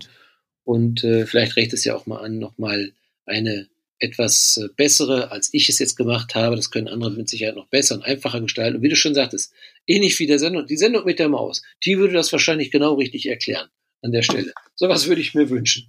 Auch für mich, dass ich es besser verstehe. Mhm. Nochmal. Ja, irgendeiner ja, wird genau, das. Weil das ist, ne? Quarks und Co. oder irgendwie sowas. Das ist, man schaut sich das an, also wirklich das Niveau. Ich hatte irgendwann mal, das gebe ich jetzt gerne zu, da ich äh, liebe immer so Informationssendungen über das Thema Strom, weil ich gerne auch mal gerne selber löten würde oder ne, hier mit meinem Raspberry Pi, meinem Minicomputer was machen möchte und so weiter. So, und ähm, da habe ich halt ganz viel über mir angeschaut über Strom und ich habe selten eine Sache so gut erklärt bekommen wie über die Sendung mit der Maus zum Thema Strom. Das, das war wirklich so einleuchtend und das war so ein guter, so eine gute Basis, dass ich gedacht studieren. habe, okay. Damit können also, wir jetzt studieren. Ne? Bitte? Ja, so ungefähr. Nee, aber das ist so, so, so ganz einfach, simpel und gut erklärt. Das finde ich, oder also wirklich viele gute Kindersendungen erklären das oftmals, oder hier diese Kindernachrichtensendung oder so. Das ist ein gutes Niveau, um sowas zu erklären. Um das mal runterzubrechen. Man muss ja nicht ähm, jeden äh, einzelnen Strang benennen können, nicht die ganzen Fachbegriffe und äh, Herstellungsvarianten, aber den Kern, was macht das, welche Gefahren und das mal runtergebrochen. Das wäre schön. Auf verständliche Art und Weise, das wäre wirklich gut. Hört ja der ein oder andere Politiker auch unseren Podcast. Ja. Und dann kann er ja, oder jemand von, von der Redaktion ZDF Vielleicht, oder genau. ARD und fühlt sich befleißigt, diese Idee mal aufzunehmen. Das Ganze mal. Ja, wir sind ja auf jeden Fall auf YouTube und haben jetzt noch mehr Verbreitungswege. Ne, da waren wir ja schon mal, aber jetzt habe ich über Weihnachten die Podcasts hochgeladen und die sind, was ich nie gedacht habe, ich habe äh, wirklich gestaunt, wie viel Zuwachs wir jetzt bekommen haben über YouTube, dass da wirklich Leute bei einem Video-Streaming-Dienst ja, uns freut das. sich Podcasts Gerne anhören. weiter das ist so. echt der Hammer. Und, und äh, ja, und gerade auch politische äh, wo man das Politische aus den Überschriften erkennen kann, werden wohl sehr gut konsumiert. Hoffen also, wir aber, dass das trotzdem bald vorbei ist und wir uns wieder vis-à-vis gegenüber sitzen, ja, denn äh, es macht eindeutig mehr Spaß, in einem Raum zu sitzen und äh, miteinander zu ja. reden. Aber das ist, äh, ich sag mal, dieses, dieses äh, Kommunizieren auf Distanz. Gut, dass es es gibt, aber äh, ich stelle mir doch mal was anderes vor. Mhm. Ja, wenn, ja, und es hat auch hier seine Tücken. Also wenn ich manchmal merke, welche Aussetzer sind, aber gerade habe ich noch was festgestellt, man kann hier sogar Timelines machen, also Fußnoten. Da hätte ich mir das sparen können mit dem Aufschreiben, wo Aussetzer wir waren. Dazu. Da hätte ich nur anklicken brauchen, das ist total praktisch. Ja. Aber ich habe noch eine genau. Abschlussfrage. Wenn wir so, ich glaube, wir sind ansonsten soweit durch, ne? Von den Themen heute. Aber ich habe noch eine Abschlussfrage und zwar brauche ich mal deinen Rat und den würde ich hier gerne online einholen. Ähm, ich wohne in einem Haus, einem Mehrfamilienhaus, und da ist jeder bekümmert um den anderen. Also man hängt sich nicht nur auf der Pelle, respektiert auch die Privatsphäre des anderen, aber wenn Geburtstage gefeiert werden, dann steht was vor der Tür oder jetzt mit Weihnachten hat jeder dem anderen irgendwas Kleines vor die Türe gestellt, ne? Also wirklich, ne? Und hier wohnen zwei alte, wirklich alte, betagte Leute, noch nur so noch recht fit und die sind jetzt Corona-mäßig, haben die sich selber in Quarantäne gesetzt, damit ihnen nichts passiert. Und dann laufen die Kinder, ihre schon sehr, sehr erwachsenen Kinder, hier durchs Haus und bringen die Lebensmittel immer einzeln auch, ne, mit Maske und vorbildlich. Wir laufen alle mit Maske durchs Haus, damit wir die bloß nicht anstecken, weil, ne, gerade so alte Leute, das kann das Todesurteil sein. Wenn wir putzen, benutzen wir alle Desinfektionsmittel. Also, ne, rauf und runter. Von uns geht kaum einer einkaufen. Ne? Man macht das nur einmal in der Woche, den nötigsten Einkauf. So, Punkt. Jetzt passiert Folgendes. Wenn Amazon kommt, vorbildlich die Männer, wenn man da was bestellt hat, dann stellen die das entweder an der Türe klingeln, gucken, dass man das entgegennimmt, sitzen dann im Auto oder legen das auf die Treppe und gehen dann weg, wünschen einen schönen Tag. Ich habe wirklich bei Amazon, ziehe ich den Hut, wie diese unterbezahlten Fahrer ihren Job ernst nehmen. Jetzt passiert Folgendes. Jetzt klingelt's letzt, äh, nee, es klopft bei mir an, an der Türe, an der Haustür. Das ist nochmal ein Zeichen eigentlich meiner Lebensgefährtin oder die Leute hier im Haus, dass irgendwas ist. Meistens, dass wenn die für mich ein Paket angenommen haben oder so, dass das vor die Türe gelegt wird. Dann klopfen die und gehen weg. Dann mache ich die Tür auf und hole die Sachen rein. Und jetzt ähm, klopft es bei mir. Ich mache die Tür auf und dachte, derjenige ist weg und ich nehme mein Paket entgegen oder so. Und hatte mich eh gewundert, war ja zu Hause, warum soll ich das nicht gehört haben, dass derjenige da war. Da steht der äh, Postbote von DHL, der Auslieferungsfahrer, ein alter Mann, also älterer Mensch, vor mir, wirklich fast Nase an Nase ohne Mundschutz. Und gibt mir das Paket in die Hand. Schönen Tag noch und geht. Und das ist nicht das erste Mal passiert, dass der ohne Mundschutz hier reinkommt. Dann denke ich so, sind der nicht verpflichtet? Und dann, aber wirklich, wenn das jetzt im Flur an der Türe gewesen hätte, der Mundschutz, hätte ich noch gesagt, aber der klopft bei mir und ich mache die Tür auf und ich stehe dem wirklich wieder wie entgegen. Zwei Tage später kam, bekam ich das nächste Weihnachtspaket, was ich äh, bestellt hatte. Und dann sah ich schon DHL, da dachte ich, oh, und war aber ganz froh, da war eine, eine jüngere Frau, die das dann brachte. Die hatte auch einen Mundschutz unterm Kinn hängen. Da dachte ich, oh ja, das zieht jetzt hoch. Ne? Und Gott sei Dank ist das halt nicht der alte Auslieferungsfahrer. Passierte lange Zeit nichts. Und dann dachte ich so, hm, warum passiert denn jetzt nichts, ne? Die hat irgendwo geklingelt, das hört man ja so. Und irgendwann klopft es bei mir und dann dachte ich, ach, hat schon wieder jemand anders das angenommen. Mach nochmal die Tür auf, war aber jetzt gewappnet, hatte selber einen Mundschutz angezogen, stand die mir gegenüber, hatte den Mundschutz unterm Kinn hängen, hatte einen dicken Schal, röchelte mir irgendwas vor, ey, ein schönes Fest. Die war todkrank, die Frau, und hustete bis zur Türe. In einem Rutsch durch. Und da dachte ich so, okay, da kann man sich schützen, wie man will ich glaube, dass die, dann von außen glaube, so überrascht. Ja, ich glaube, dass die junge Dame Wie wahrscheinlich lieber zu Hause also geblieben also wäre, aber ihr Arbeitgeber gesagt hat, wir sind zu wenig, also geh arbeiten. Und sie gesagt hat, hör mal, ich habe aber wahrscheinlich Corona, ja, das interessiert mich jetzt nicht. Wir sind hier zu wenig Leute, wenn die Leute ihre Weihnachtspakete nicht bekommen, dann äh, werden die Stress machen und Ärger machen. Und äh, ja. dann hat die sich wahrscheinlich aus lauter Frust, hat die gesagt, okay, dann werde ich mal erstmal ein paar Leute hier anhusten. Ähm, ist eine Annahme. Keine Ahnung, warum die das machen. Ähm, man erlebt das oh, oh, sehr unterschiedlich. Aber wie verhält man sich denn da? Genau das ist ja immer das große Problem. Wie ist es, wenn ich in der, im, im Geschäft jemanden sehe, der keine Maske anhat und einfach an mir vorbeigeht? Ähm, das, das Gleiche hast du, wenn du im, im Wald bist und dann äh, Jogger direkt oder Fahrradfahrer direkt auf dich zufahren und du hast gar nicht mal eine Chance, irgendwie links oder rechts zu gehen und äh, die keuchen daher. Also äh, diese Situation, mhm. die du beschreibst, wo es gerade, wenn man sich so nah kommt, an die Tür kommt und dann wirklich Nase an Nase, das ist schon sehr unverfroren und frech. Ähm, dann kann man einfach nur wirklich darauf hinweisen. Ich glaube, das ist die einzige Chance, dass man einfach nur mal sagt, wissen Sie was, Sie können mir einen riesen Gefallen tun und wahrscheinlich den weiteren Postkunden, äh, den, den Post-DRL-Kunden auch, wenn Sie bitte Ihre, und da bin ich wieder weg. Meine Respekt. Ratschläge sollen nicht an. Ähm, ja, ich glaube, das, das Einzige, was man machen Chance, kann, man dass man sagt, ich, Sie können mir eine große Freude bereiten, äh, wenn Sie Ihren Mundschutz tragen. Und ich glaube nicht nur mir, sondern auch allen anderen DHL-Kunden, ähm, hm. dass man das so macht. Und äh, das, das ist einfach an die Vernunft appellieren. Mehr kannst du da nicht machen. Dann wird er zumindest beim nächsten Mal die Maske tragen. Er hat keine Maske getragen. Also bei dem Mann, der war heute wieder da, ähm, da habe ich äh, rausgeguckt. Ja, der hatte auch wieder keine Maske auf, nein. Und da bin ich hingegangen und äh, der drückte die Tür auf. Da habe ich von der Tür rausgerufen, äh, stellen Sie es an die Türe äh, und lassen es da stehen, ich hol's gleich ab. Und dann sagt er, ich muss das aber noch scannen, kommen Sie mal her. Und dann sage ich, nee, ich komme nicht her. Scannen Sie es an der Türe, lassen Sie es stehen und brauchen Sie eine Unterschrift oder sonst was?